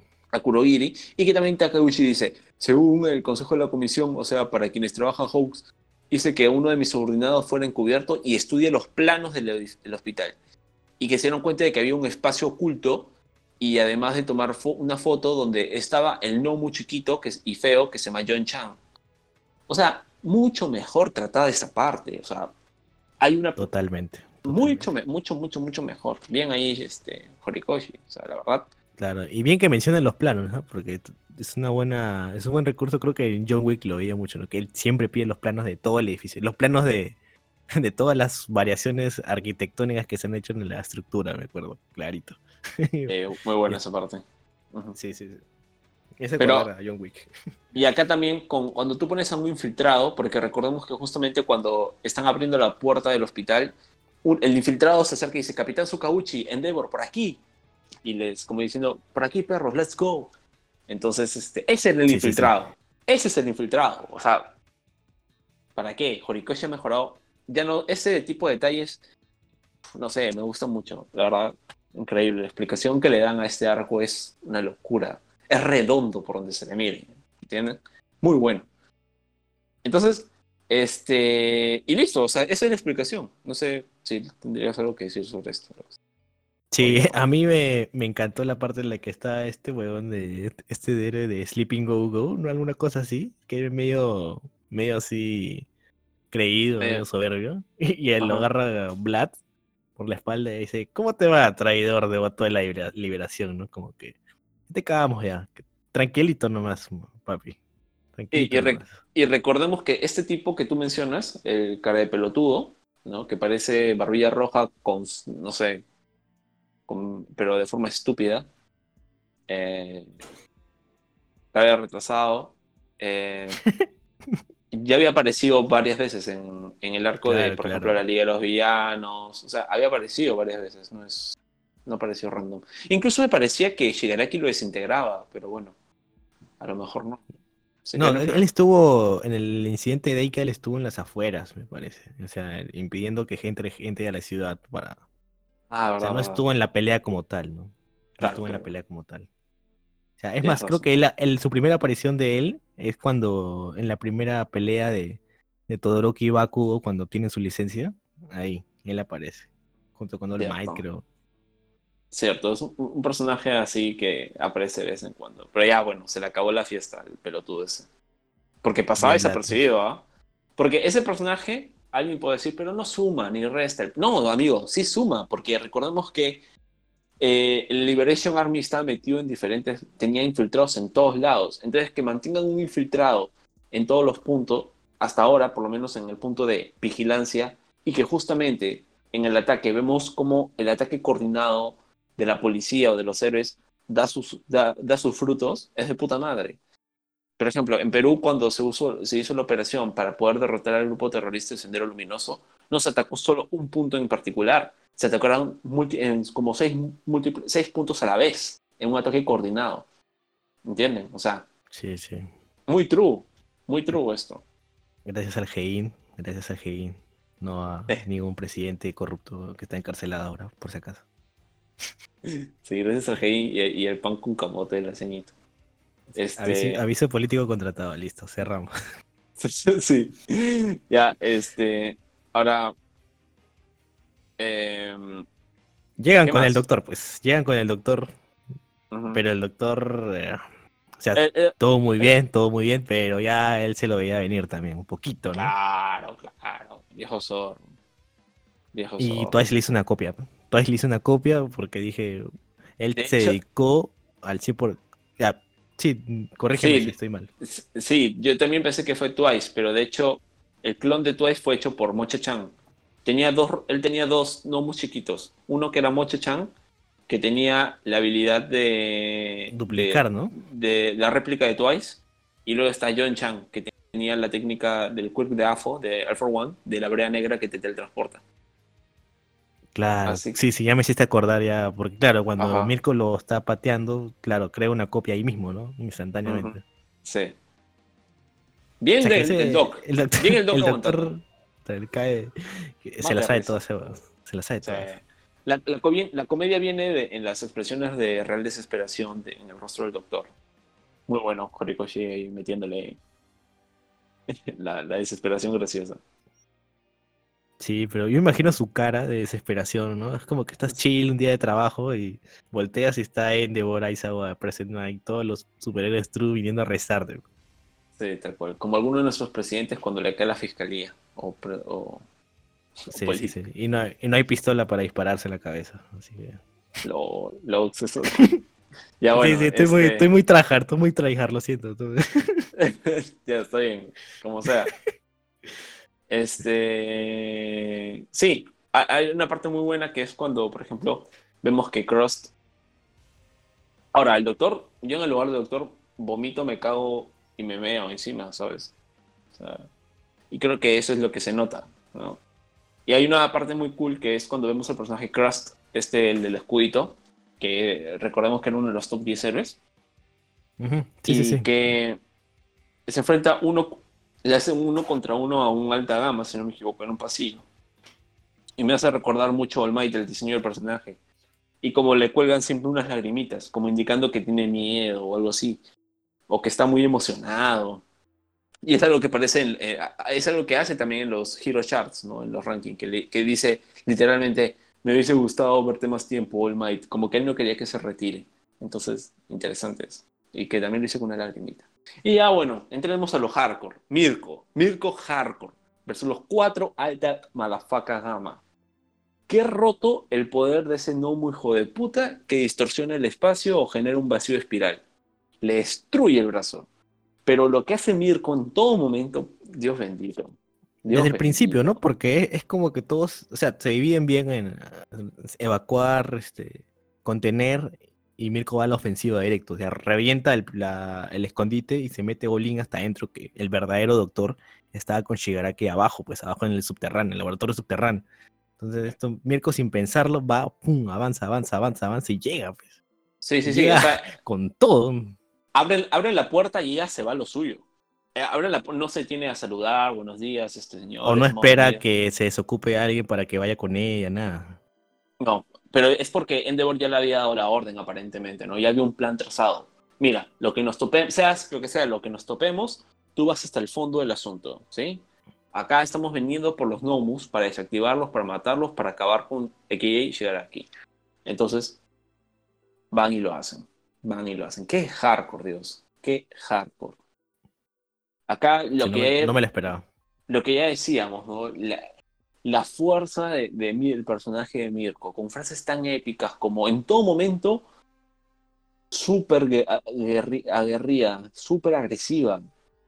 En ningún momento se detiene, no es de los que retroceden, ¿no? Es de los que van hacia adelante. Me hace acordar Claro. ahora esos movimientos, por ejemplo, en plan el comandante, el capitán Valer, ¿no? Esos movimientos que hacen los militares de desprendimiento de vida, maniobra de desprendimiento de vida, hacia adelante nomás. Tú no puedes retroceder. Y Mirko lo hace sobremanera. Entonces, puf, no sé. bro. Se, O sea, se es- entiende por qué llegará que dijo, no, perdón, porque se entiende por qué David dijo, ok, hasta aquí nomás, adiós amigos, nos vemos la próxima vez. En esa, cuando se iba a pelear con Endeavor, cuando le iba a acabar y llegó Mirko, ahí. Eh, no, pues es que David no tenía nada que hacer contra Mirko, nada. Mirko es muy poderosa. Yo te digo algo, Mirko, en, en ciertas circunstancias y cierto contexto, diría que es más poderosa que Endeavor. Ahí la dejo, ahí la dejo. Está bien, está bien, está creo- bien. Yo no, yo no sé, yo no sé, que- yo no sé. Y, cre- y creo que Después es lo que he visto es debatible. Después lo que he visto es debatible. Aunque sí. Que no, es que el, el contexto estaba bien fregado también. O sea, yo te iba a decir, pero mucho se, mucho se arriesgó, mucho se, se expuso. El tema del autosacrificio, la imprudencia, pero. Puta, ¿qué vas a hacer? ¿Tú qué ibas a imaginar que eran cuatro fucking gnomos alta gama ahí abajo y, y que lo tenías que aguantártelos, retenerlos al mismo tiempo? ¿Qué vas a hacer Sí. ahí? pe? No hace, no hace correr. pe. Y luego hay alguien que en el, en el chat eh, va a poner este, pero estos Nomus Altagama estaban nerfeados. No, amigo, no estaban nerfeados, estaban hardcore. Incluso tenían conciencia y, re- y recuerdos de sus yo pasados súper agresivos, ¿no? Súper, que lo hacen mucho más volátiles e impredecibles. Y, de- y, y eso es lo que termina descuadrando un poco a Mirko, la termina desgastando, porque conforme van enfrentando y peleando, estos Nomus alta gama se van estabilizando más, van ganando más experiencia y de eso aprenden. Y nada, Y eso que no, no o sea, vemos una, una magnitud de poder in- increíble, pero no están en su prime, por lo que entendemos que el doctor dice, ¿no? Claro, no están faltaba- al, al level de Hoods, por ejemplo. claro, no faltaba level, faltaba un poquito más para que estén al level de Hood. Pero tampoco es que diste mucho, ¿no? O sea, mm, no creo que. O sea, igual enfrentarte a cuatro altas gamas es más que enfrentarte a un Hood. Sí, totalmente, to- total- totalmente de acuerdo, sí, sí. sí. Y con esos poderes tan rotos todavía. Eh, ¿Qué animación? Uf, ¿qué animación le van a poner? Y me gusta porque al, al ma- al margen de- del poder de, de, por ejemplo, todos los movimientos que hace Mirko, eh, se nota que en todo momento está analizando la batalla. No necesitas esos diálogos de una cara para explicarte qué está pensando el personaje, pero simplemente por la forma en cómo se mueve, cómo ataca, tú sabes que ella está calculando todos sus movimientos. Es más, hay una parte en que le agarra la cabeza a uno de ellos y lo destroza contra el piso y le revienta la cabeza y lo mata. Que básicamente es la deducción que saca de su previo ataque a uno de ellos, que le hace, que le, termina teniendo un patadón. Entonces, eh, es muy ágil también para pensar, para planificar, para hacer un, contra- un contraataque. Y va con todo, va con todo. Qué determinación de este personaje. Termina hecho papilla, o sea, le atraviesan por las piernas, el abdomen, le pierden Al un borde de la brazo, muerte. Una oreja. Y la tipa, y, y la tipa dice algo muy cierto que Stein aplaudiría. Este- Esta es la waifu de Stein. Dice, Sí. dice este, algo como, yo soy una héroe que todos los días sale a, a calle a enfrentar villanos. Enfrento villanos diariamente. Yo sé que en cualquier momento puedo morir. ¿No? Entonces, este, como digo, en la maniobra de desprendimiento de vida. O sea, ella no va a dar paso atrás. Me muero, pero me muero, pero yendo hacia adelante. La puta que me parió. Sí, y también está consciente de la amenaza de, de Shigaraki ahí, ¿no? Dentro de ese tanque. O sea, lo, lo presiente, no sé. Eh, Y sabe, o sea, tiene bien analizada la situación y sabe que sí o sí tienen que interrumpir, me imagino, el, el procedimiento de estabilización que del doctor, pues, ¿no? Por eso quiere Ajá. romper el, el tanque como sea. ¿No? Ahora- creo, creo que sí. Sí, sí, sí, sí, tal cual. La idea es simplemente reventar el tanque de Shigaraki de golpe antes de que el doctor. Porque golpearlo en ese momento hubiese sido fatal para Shigaraki. luego el doctor ya con, cuando gana tiempo y muere John Chan y, y Mo- Mocha Chan, este, lo que hace es cambiar la estabilización. Hace que para, para el corazón de Shigaraki para que se termine de estabilizar lo más rápido posible y que después de un momentito pueda reanimarse. Pero la, la- el traspaso del, del poder y de las habilidades ya está hecha. Simplemente falta estabilizar. Ese es el argumento que le dan. O sea, una vez que Shigaraki ya está, que Mirko rompe la... ok. Mirko rompe la cápsula, ¿no? Este, ya está hecho. O sea, no, por eso el, el doctor celebra. Dice, ya, putas, cagaron viejos, o sea, ya está hecho. Ahora, retomando el tema, el capítulo 263, y hablando, por ejemplo, del planteamiento de estrategia de, lo que estaba pasando en los otros campos de batalla, eh, aparece Caminari. Vemos un Caminari muy dubitativo. Y me hizo acordar por qué esta serie se llama Boku no Hero Academia. En el momento en que Midnight le habla serenamente y empáticamente a Kaminari para empezar, lo llama por su nombre, le Serge Bolt, creo que era, o algo así. Y hace que entre en razón, porque...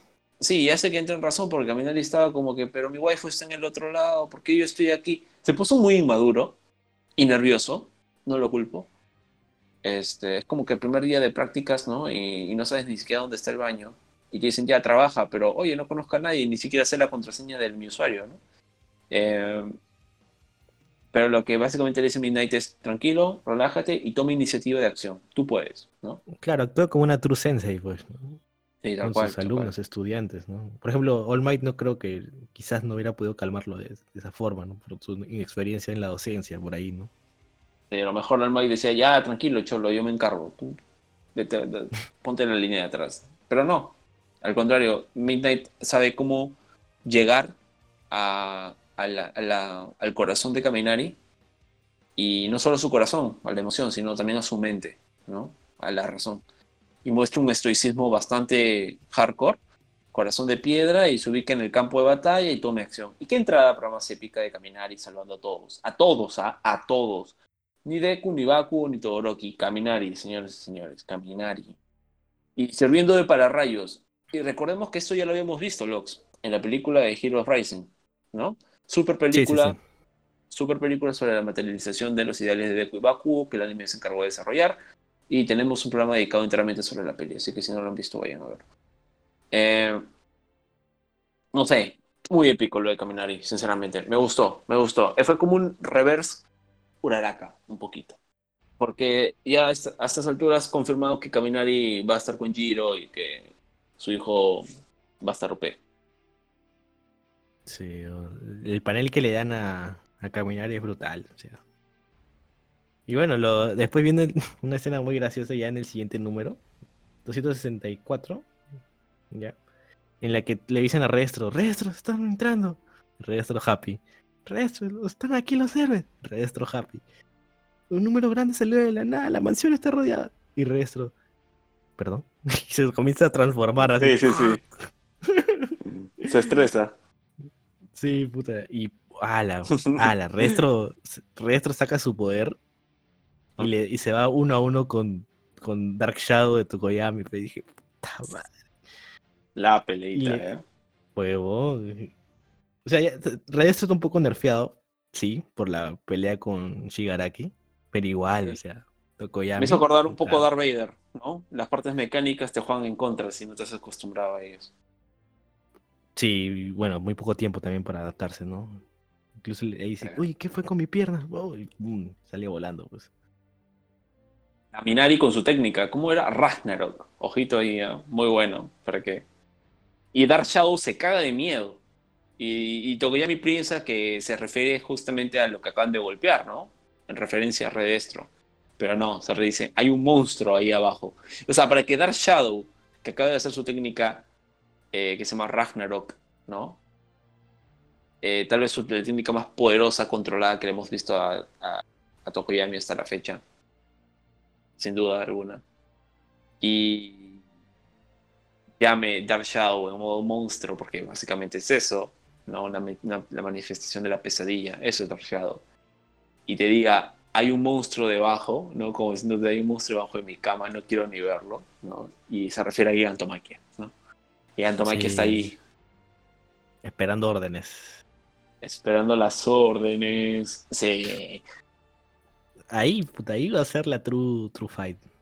La true fight. Puta, eso ya quiero verlo. Bueno, bueno, a todo su tiempo, todo su tiempo. Sí. Recordemos Pero- ahora, vayamos, vayamos con lo de Hawks, Sí. ¿no? Sí, pa- llegó el momento. Llegó el momento. Llegó el momento, muchachos, llegó el momento. El impostor cosas- se revela. Sí, el impostor se revela. Todos votan y ya, pues, ya está. Sí. Y Hawks lo hace de una forma muy empática, creo, pero un poquito, o sea, no importa. Si alguien dice, no, man, Hawks es un hipócrita de mierda. Sí, tienes razón. Si alguien dice, no, man, Hawks lo hacía por sus ideales, pero también no quería fallarle a, a Twice. Sí, también tienes razón. Pero acá eso es lo bueno de, de la de Boku no Hero Academia, que no es tampoco tan en dicotomía, ¿no? Bien, malo, malo, bien, no. Depende de la perspectiva de que lo vemos. Y justamente eso, ¿por qué no Es sentimos... una decisión, una decisión difícil. Es. Una decisión Sí, es jodido. Es jodido. Porque Twice, Twice es un villano que, que está ahí por las circunstancias, ¿no? No porque le nazca la maldad de los huevos, por decirlo así. Sí, claro. Sí, Hawks le, Hawks le dice, me compadezco de ti, eres una buena persona, por favor ríndete. ¿no? Irás a la cárcel y luego podrás comenzar de nuevo tu vida, yo te ayudaré. Y esto, la respuesta de Twice es buena. No, no estoy citando textualmente, pero le dice básicamente, jódete traidor, ¿no? Jódete traidor de mi confianza. O sea, eres un traidor de mi confianza. Pum, mierda, golpe al corazón. Ni, o sea, ninguna, ninguna pluma de Hawks ha perforado tanto y tiene tanto filo como estas palabras de, de, de Twice, ¿no? Entonces, iniciar de nuevo. Eso, eso significaría traicionar a mis camaradas, ¿no? A mis amigos, a la liga de villanos que me aceptaron y me dieron un lugar al cual pertenezco. Así que jódete, cabrón, no me interesa un nuevo comienzo. Primero, mátame, Ajá, básicamente le está diciendo. ¿Y qué te pareció la forma de presentarlo de Kohei Horikoshi? De poner a, a Hawks así en sombras su rostro, ¿no? Como si un poco que intercambiaran los papeles, ¿no? Como si él fuera el villano sí. y Twice la víctima. Ese es el efecto, sí, sí, sí, tal cual. Buena lectura, ese es el efecto que le quiere dar. Muy bueno, dicho de paso. Y tú tienes, o sea, uno como espectador también tiene esa, ese problema, ese, porque tú dices, puta, pero Twice es, es bueno, dices, puta. y tú dices, Hawks, no lo hagas.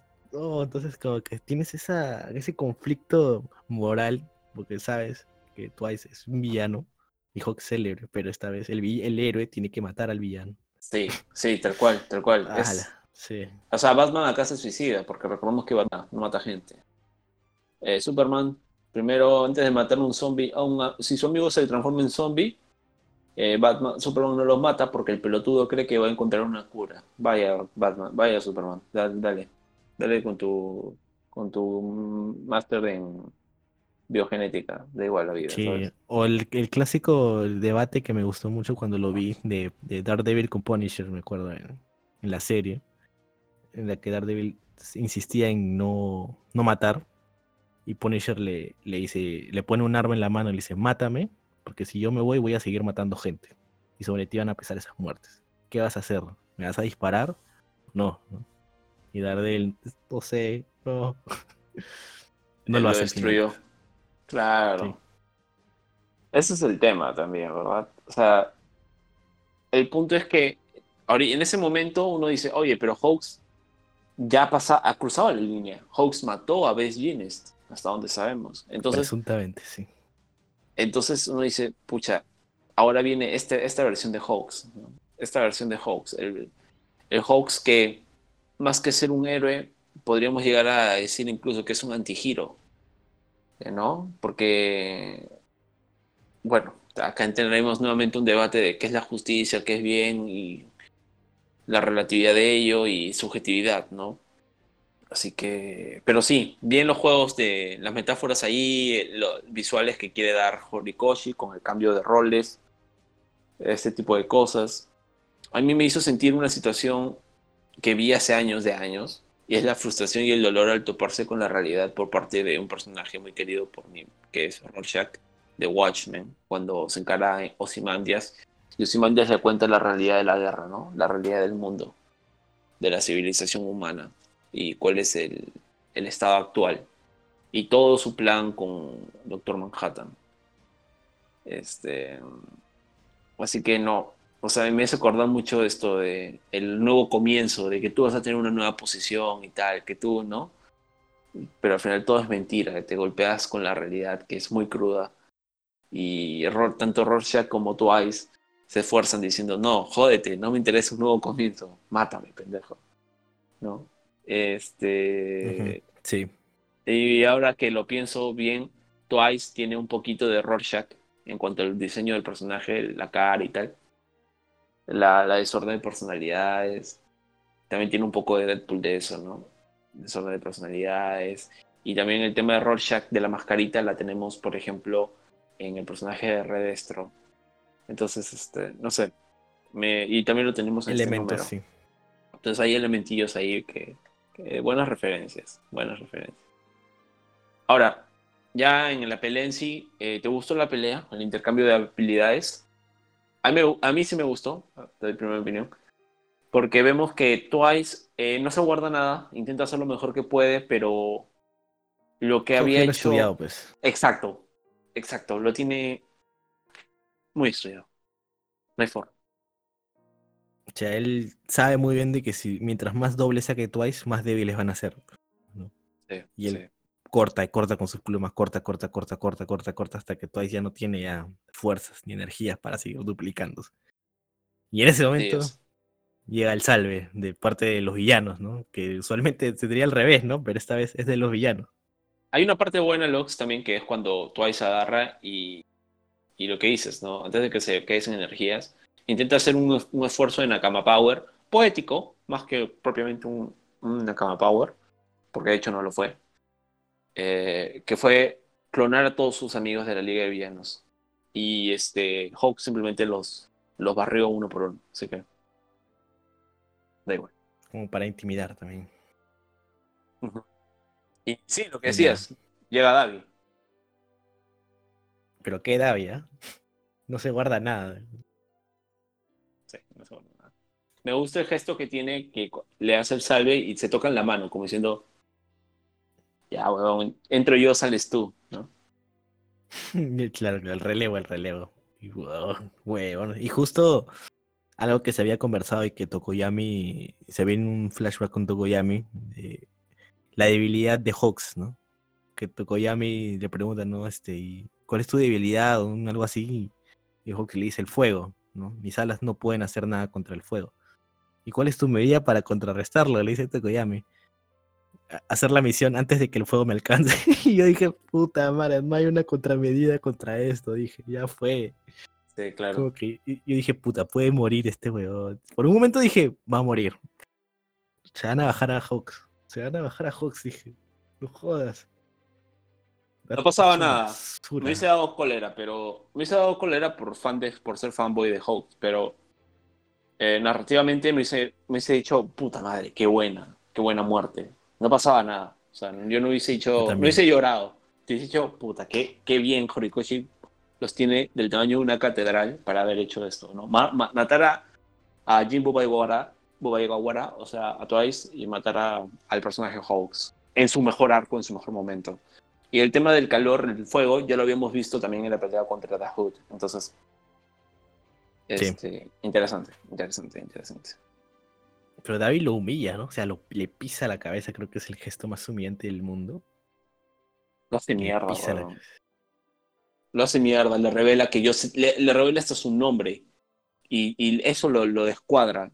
Y recordemos que nuevamente Horikoshi ha usado mucho esta figura de te estoy golpeando, te estoy dando golpes físicos, pero también te juego el psicológico, ¿no? El Jedi Mind Trick, el tú como entrar el Jedi, bueno, o Sith en este lado.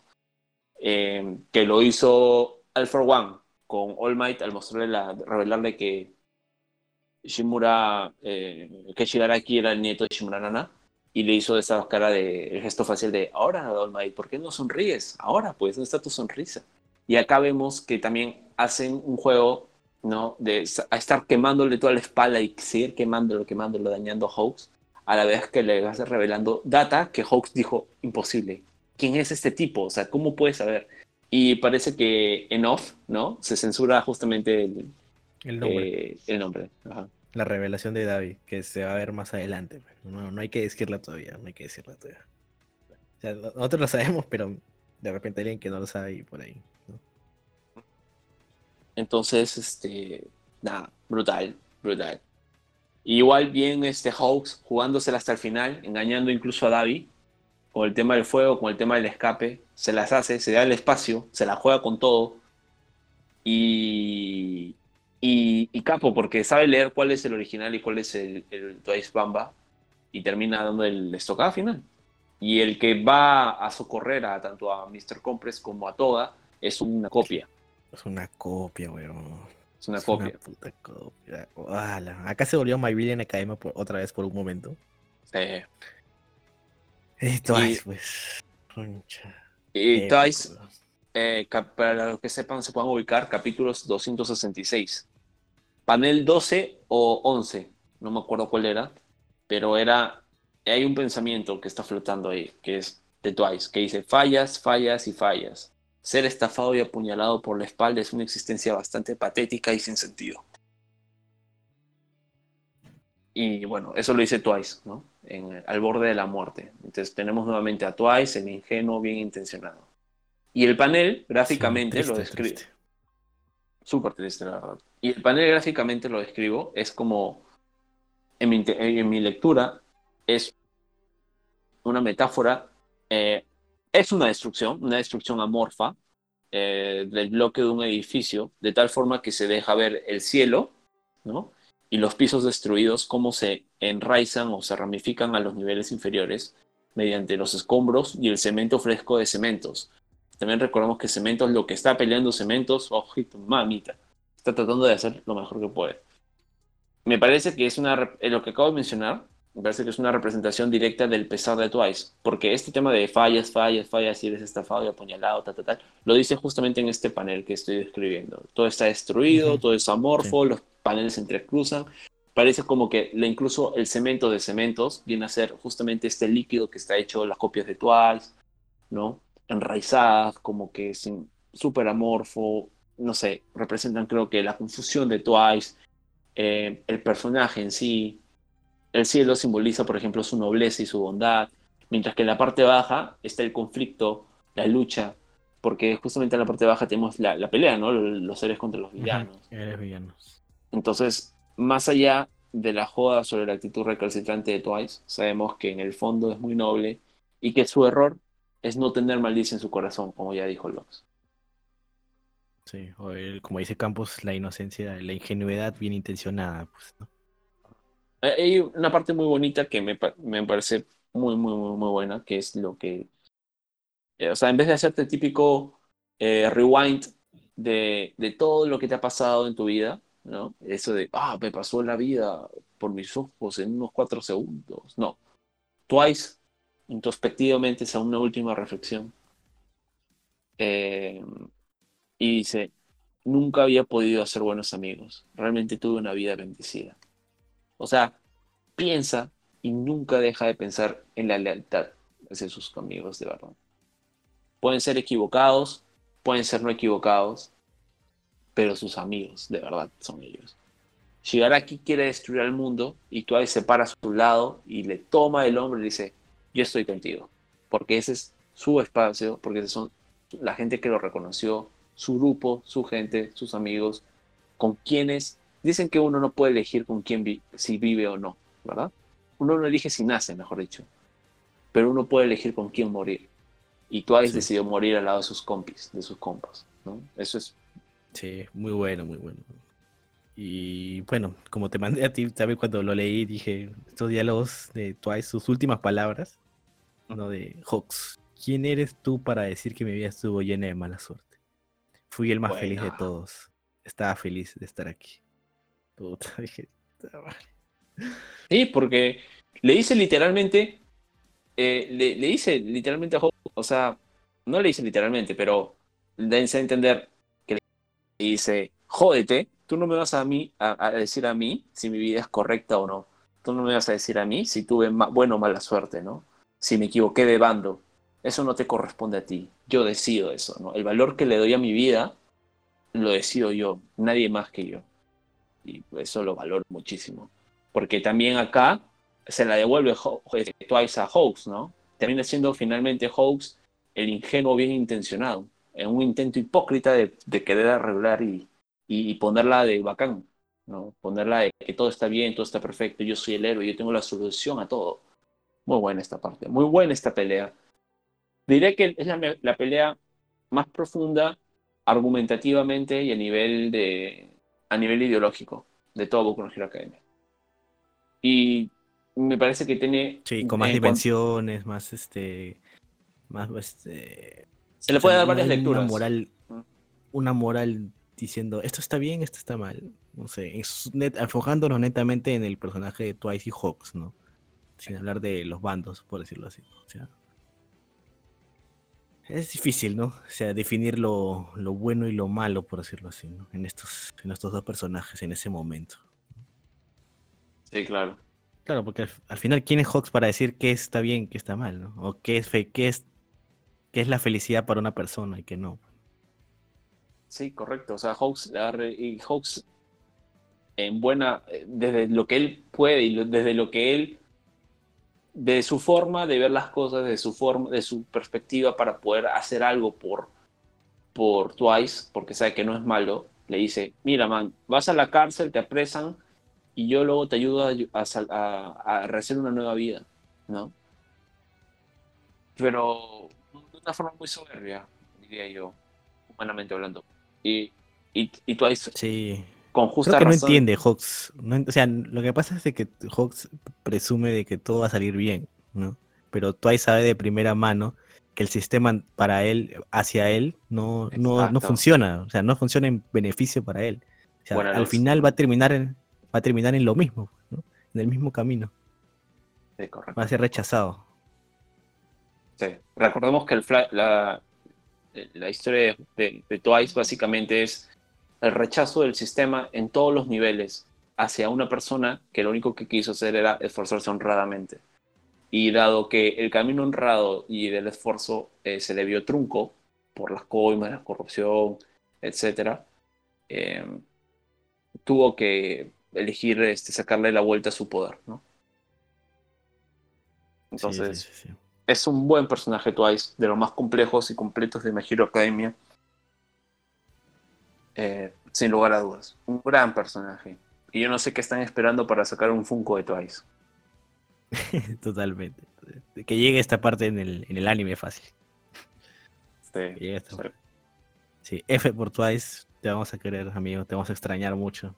Pero sé que tu sacrificio no va a ser en vano, ¿no? Va a dejar secuelas. Sobre todo por la cara de Himiko Toda, digo. Y bueno, Mr. Compre está con máscara, no se le ve bien, pero yo creo que ahí va a calar iba a calar. Bueno, a David le chupa un huevo, ¿no? Pero en ellos sí, pues yo creo que sí. Que eran un poco más unidos. Sí, claro. Sí, bueno, David está loco. sí, sí, sí. Incluso casi lo quema Twice por ahí. no, y alguien va a decir, oye, pero ¿qué miembro de la Liga de los Villanos está loco? Por eso, pero mm, por, porque se encuentra de que digo, no, David está loco. O sea, ese man sí está mal. O sea, la locura o sea, en la Edad Media todo se recetaba, todo se diagnosticaba como locura, ¿no? Pero posteriormente salieron locuras más, digamos, más profundas, más complejas y locuras un poco más que van por otro lado, ¿no? Sí, tal cual. Ahora, capítulo, 200, capítulo 270. A lo siguiente. El tema de la estabilización y esto es aquí. Una vez que el doctor puso en modo de estabilización y apagó el cuerpo de Shigaraki, ya no dio vuelta atrás, como ya dije. O sea, ya no dependía de una máquina su despertar, sino 100% del deseo de Shigaraki de querer hacerlo. Y así fue. Cuando Shigaraki, él, cuando les dice a su mamá y a Hana que están en, en su mundo interior, ¿no? Que ya lo superó, se refiere a que no hay nada que disculpar, que él acepta haber asesinado a su familia y no se siente culpable porque sabe que no fue su culpa, no pudo controlar su poder. ¿Se lamentó? Claro que sí, pero no necesita reprimir su memoria o emociones, ya no más. Shigaraki se había aceptado y ya se ha superado su trauma, Soli, recordemos, ¿no? Para eso fue el arco de My Villain Academia. Entonces, él cuando ahora desintegra en un panel muy poético y simbólico a su familia, que lo comienzan a tomar de los brazos, los hombros, del cuello. Como diciendo, no te vayas, no, no, no dejes este lado, ¿no? Como que, o sea, me encantó ese panel porque incluso está Nana Shimura, ¿no? Y como, como la, yo diría la responsable directa de todo lo que pasó con Shigaraki eventualmente. Que, Sí. se que sea bueno, que sea malo, ya es discutible. No que sea válido o no, las razones también es discutible. Pero es como que este es ya Shigaraki abandonando totalmente el lado de la luz, por decirlo así. ¿no? Entregándose al lado, al lado oscuro, ¿no? De la fuerza, por decirlo. Y le- ellos le dicen a él, no nos olvides. Y es que Shigaraki no los va a olvidar, pero el punto es que Shigaraki no quiere ser retenido más por nada. No quiere ser retenido por recuerdos del pasado. Lo que a él le importa es el checkpoint del presente hacia el futuro, ¿no? Aparte, Entonces, recordemos que recordar es lo que lo terminó llevando a otro estatus en nivel de maldad, poder, todo eso, ¿no? O sea, o sea, recordar es lo que lo llevó a ser más OP incluso, ¿no? A, a estar más seguro de sus propias convicciones.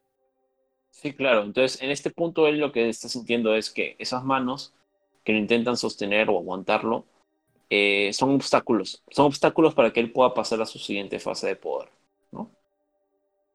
Y más, Sí. ellos le, le piden perdón. Como lo, lo toman como intentando decir perdónanos y tal. Y tratando de retener su individualidad. Yo resalto eso porque creo que es lo que ellos también quieren retener. Si algo quieren salvar ellos es no solo pedirle disculpas, sino retener la individualidad de Shigaraki. ¿no? Como diciendo, una vez que tú aceptes ese poder, posiblemente ya no, ya no seas tú, posiblemente este, cambies, posiblemente ya no haya vuelta atrás, como tú dices, ¿no? Es ya estar en el lado oscuro 100%. Entonces, este, eh, por así decirlo, creo que también lo están intentando proteger, pero Shigaraki lo solitera, diciéndole, yo, yo decido, no vengan a pedir perdón cuando yo ya mismo me perdoné. Eso es. Fuck you, bitch. Así que manda el carajo a tu familia. Sí, sí, sí. Y ese es por el lado, digamos, interno de Shigaraki, ¿no? Pero en las afueras todavía la batalla se, se está desatando, ¿no? Vemos ya a Mirko hecho basura, como ya hemos hablado, pero Endeavor llegando a hacer el salve con Present Mike y, y Aizawa, que siguen mechando con los gnomos. Hay un tema de Aizawa que bloquea a los gnomos, pero hay uno que se escapa porque comienza a pensar, comienza a, a racionalizar, lo que nos da a entender de que los gnomos no son solo inteligencia, sino no son solo inteligentes, sino ya incluso va más allá de repente, ¿no? Y buscan soluciones rápidas a estos temas. Se adaptan a entornos cambiantes. Básicamente, sí, sí, la verdad que, que sí. Y, y bueno, lo que es, finalmente llega a, a que Shigaraki es liberado por el grito de Present Mike. Y, y bueno, pasa lo que justamente está pasando, estamos conversando, ¿no? Eh, Shigaraki se libera y ¡boom! comienza, pues, ¿no? Literalmente es una bomba nuclear. Obliteración. Tocas y te mueres. No, no hay más. Todos comienzan a escapar. Hay muchos paneles que gráficamente se nota cómo los héroes comienzan a desaparecer. Incluyendo los Nomus. Y llega una parte muy dura y que me impactó mucho. Que es cuando Aizawa lo agarra un Nomu y el Nomu se lo va a llevar. O sea, Aizawa no se va a poder escapar. Entonces dije, puta madre, córtate la pierna, Aizawa, córtate la pierna. Y en ese momento, frum, se ve como un escudo volando y ¡tra! corta el, el brazo de libera a Aizawa y era Crust. Aizawa es liberado, salvado por Rukyu y vemos como Crust está volando y muere. La muerte de Crust. Uno de los Es- héroes del, del top. Sí, recordemos que Crust eh, dentro del Hero Shard se lamentó no haber estado en camino. Se admite un héroe inspirado en All Might al 100%, super fan. Estilo All Might muere con una sonrisa y levantando el pulgar, heroísmo puro. Eh, aparentemente sin lamentarse, nada. Me gusta porque el gesto de levantar el pulgar, sonriéndole, es como diciéndole a Isawa, sí, estoy muriendo, pero no hay problema alguno. Estoy feliz que sea habiéndote salvado a ti, ¿no? No cargues con mi muerte, no es tu culpa. Como Es parte de "Estoy- ser héroe, pues, ¿no? Exacto, como diciéndole, estoy bien, estoy bien. Igual se ve una lagrimita en su ojo, que es algo muy crust, porque ya lo habíamos visto en todas sus intervenciones, siempre con una lagrimilla. Pero esta lagrimita es la más sincera, porque lógicamente está muriendo, ¿no? Entonces, mientras está, está siendo re- es- se ve como está siendo reducido, es reducido a la nada, él ve cómo sus amigos se salvan. Vemos a un Aizawa desesperado, porque desesperado Aizawa usando todo su poder y se nota mucho en el esfuerzo visual eh, de, de Aizawa por intentar detener este, la desintegración en, el cuerpo de Crust, intentando poder pararlo. Eh, y se nota en los ojos porque hay unas líneas que simulan el esfuerzo exacerbado que está poniendo ¿no? en un intento finalmente inútil de detener el poder de Shigaraki. Es muy triste, es muy triste. Aizawa tiene el poder de detener poderes, ¿no? Bajo una condición, que es ver al usuario del poder. Pero si solo está el poder liberado, así en una fase salvaje, y ya está en automático, no puede hacer nada, pues, ¿no? Qué impotencia. Sí, totalmente. Totalmente. Pero está bien, bueno, es doloroso, sí. Pero para efectos de la narrativa está bien, ¿no? Tienen que haber bajas para hacer creíble la amenaza a Shigaraki. pues. La destrucción Eh. que vimos en Deika no puede pasar, no puede, digamos que, no puede haber tanto plot armor, pues, ¿no? con los héroes, ¿no? Claro. Tiene que haber consecuencias para que sea jodido, de verdad. pues, Sea jodido. Y ya, pues, y, y ni hablar del. Porque yo me acuerdo que Present Mike eh, agarra al doctor, se lo lleva y deja, le dice a otro héroe que no recuerdo su nombre. Ya, tú quédate acá cuidando a Shigaraki. Exles, Ya, eh. que era Exles. Ajá, y digo, ese. Yo cuando vi que Mike se iba con el doctor y dejaba a ese héroe, dije, ya murió ya. ya murió ya. El primer muerto que va a haber. Y efectivamente, ¿no? se muere. Es que, pero Present Mike hizo bien, porque se supone que Shigaraki ya estaba hecho. O sea, ya estaba. Ellos creían que Shigaraki estaba muerto, porque su corazón estaba, se había detenido. Entonces, Claro, claro. dicen, claro, claro. Ya está, ya ganamos, decía Present Mike. Realmente Present Mike es, ya ganamos. Tengo al doctor, no puede hacer nada. Ya, lo saco de acá, entramos y listo, y se acabó. Pero no contó con que el doctor ya había, básicamente había apagado el corazón de Shigaraki just para que todo el cuerpo, todo su, su sistema eh, inmune, como quieran llamarlo, se concentre simplemente en estabilizarse y responder al impulso de, de resucitar o de vida de, de determinación de Shigaraki, que es lo que terminó haciendo ese, ese switch, ¿no? Para que despierte y desintegre a todos. Obviamente ese partípito ex les va a morir. Eso está más que Sí, sí, sí, totalmente. Está re muerto.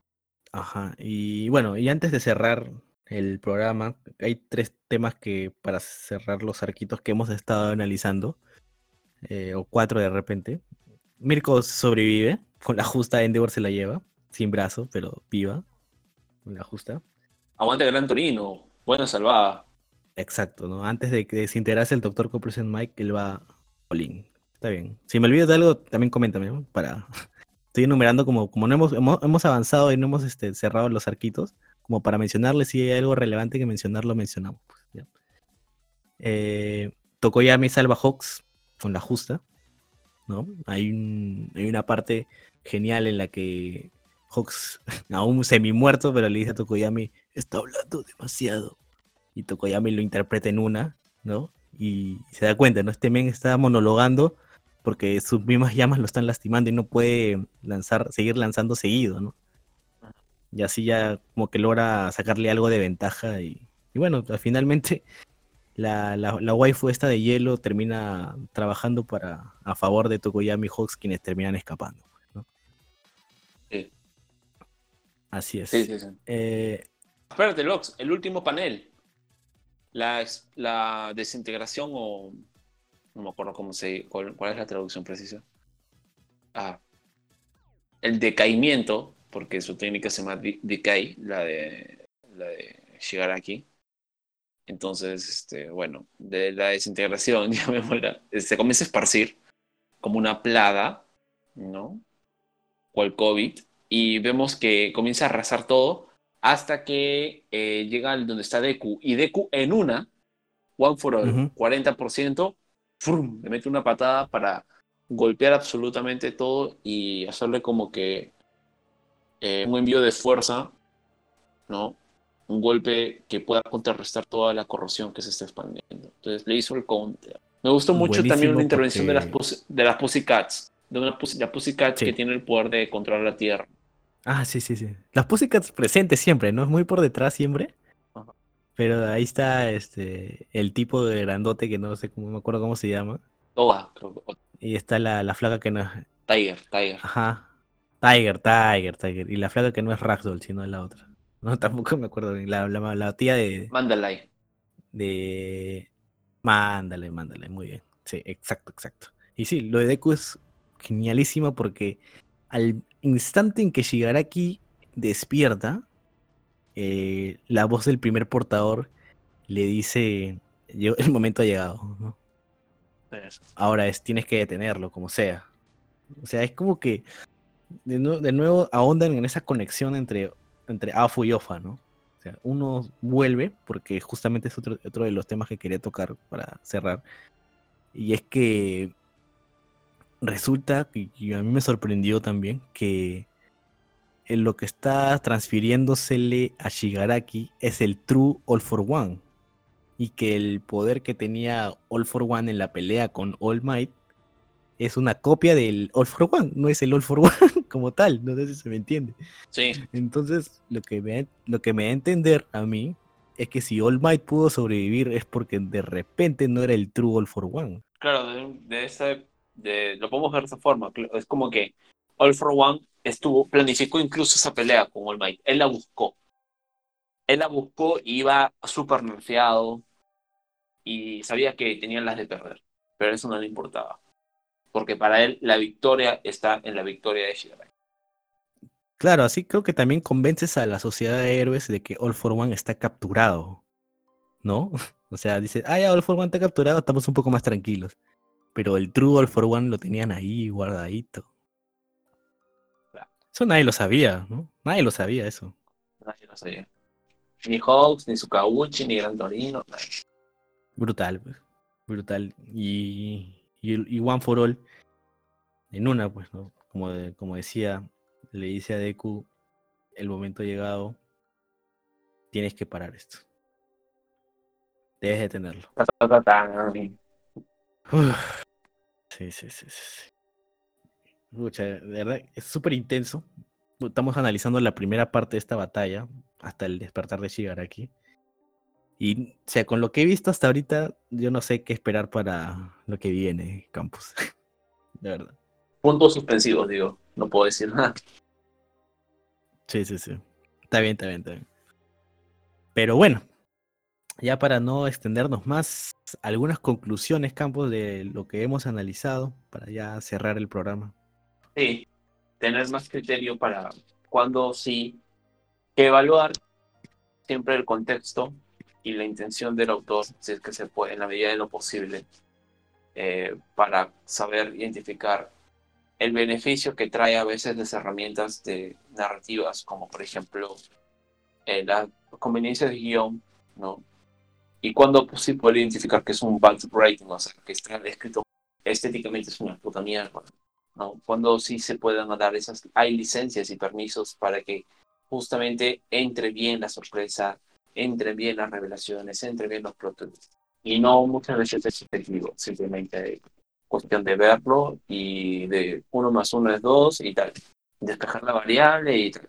Por mi lado, como conclusión, como dije, Boku no Hero está ahorita en su mejor momento en- manga, donde nos, nos estamos quedando. Ahorita no sé cómo estará actualmente, ya nos pondremos al día si seguimos avanzando a este ritmo, con fe, ¿no? porque sale una, una vez semanal. Eh, y nada, vamos a seguir analizando hasta donde dé. Así que, sin más, esto ha sido el programa número 238, 238, el número 38 de Katana Core Podcast y espero que nos puedan seguir acompañando también durante el 2021, ¿no? Porque ya se acaba el año, ya también haremos un programa especial de fin de año para celebrar este, que llegamos vivos al fin a 2021. Así que nada, esperen ese programa y espérennos el otro año también. Speech de despedida, Campos. Nada, muchas gracias por escucharnos. Así es. Muchas gracias y sayu. Nara, nara, no.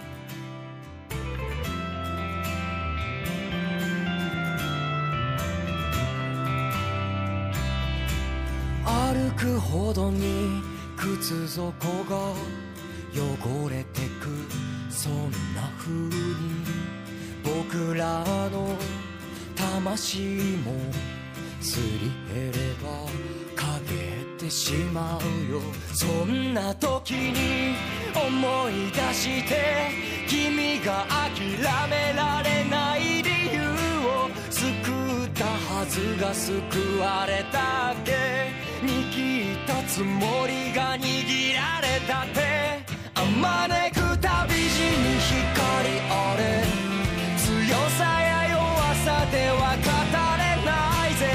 立ち向かうその一歩ずつが君の勇敢さの勝利だった。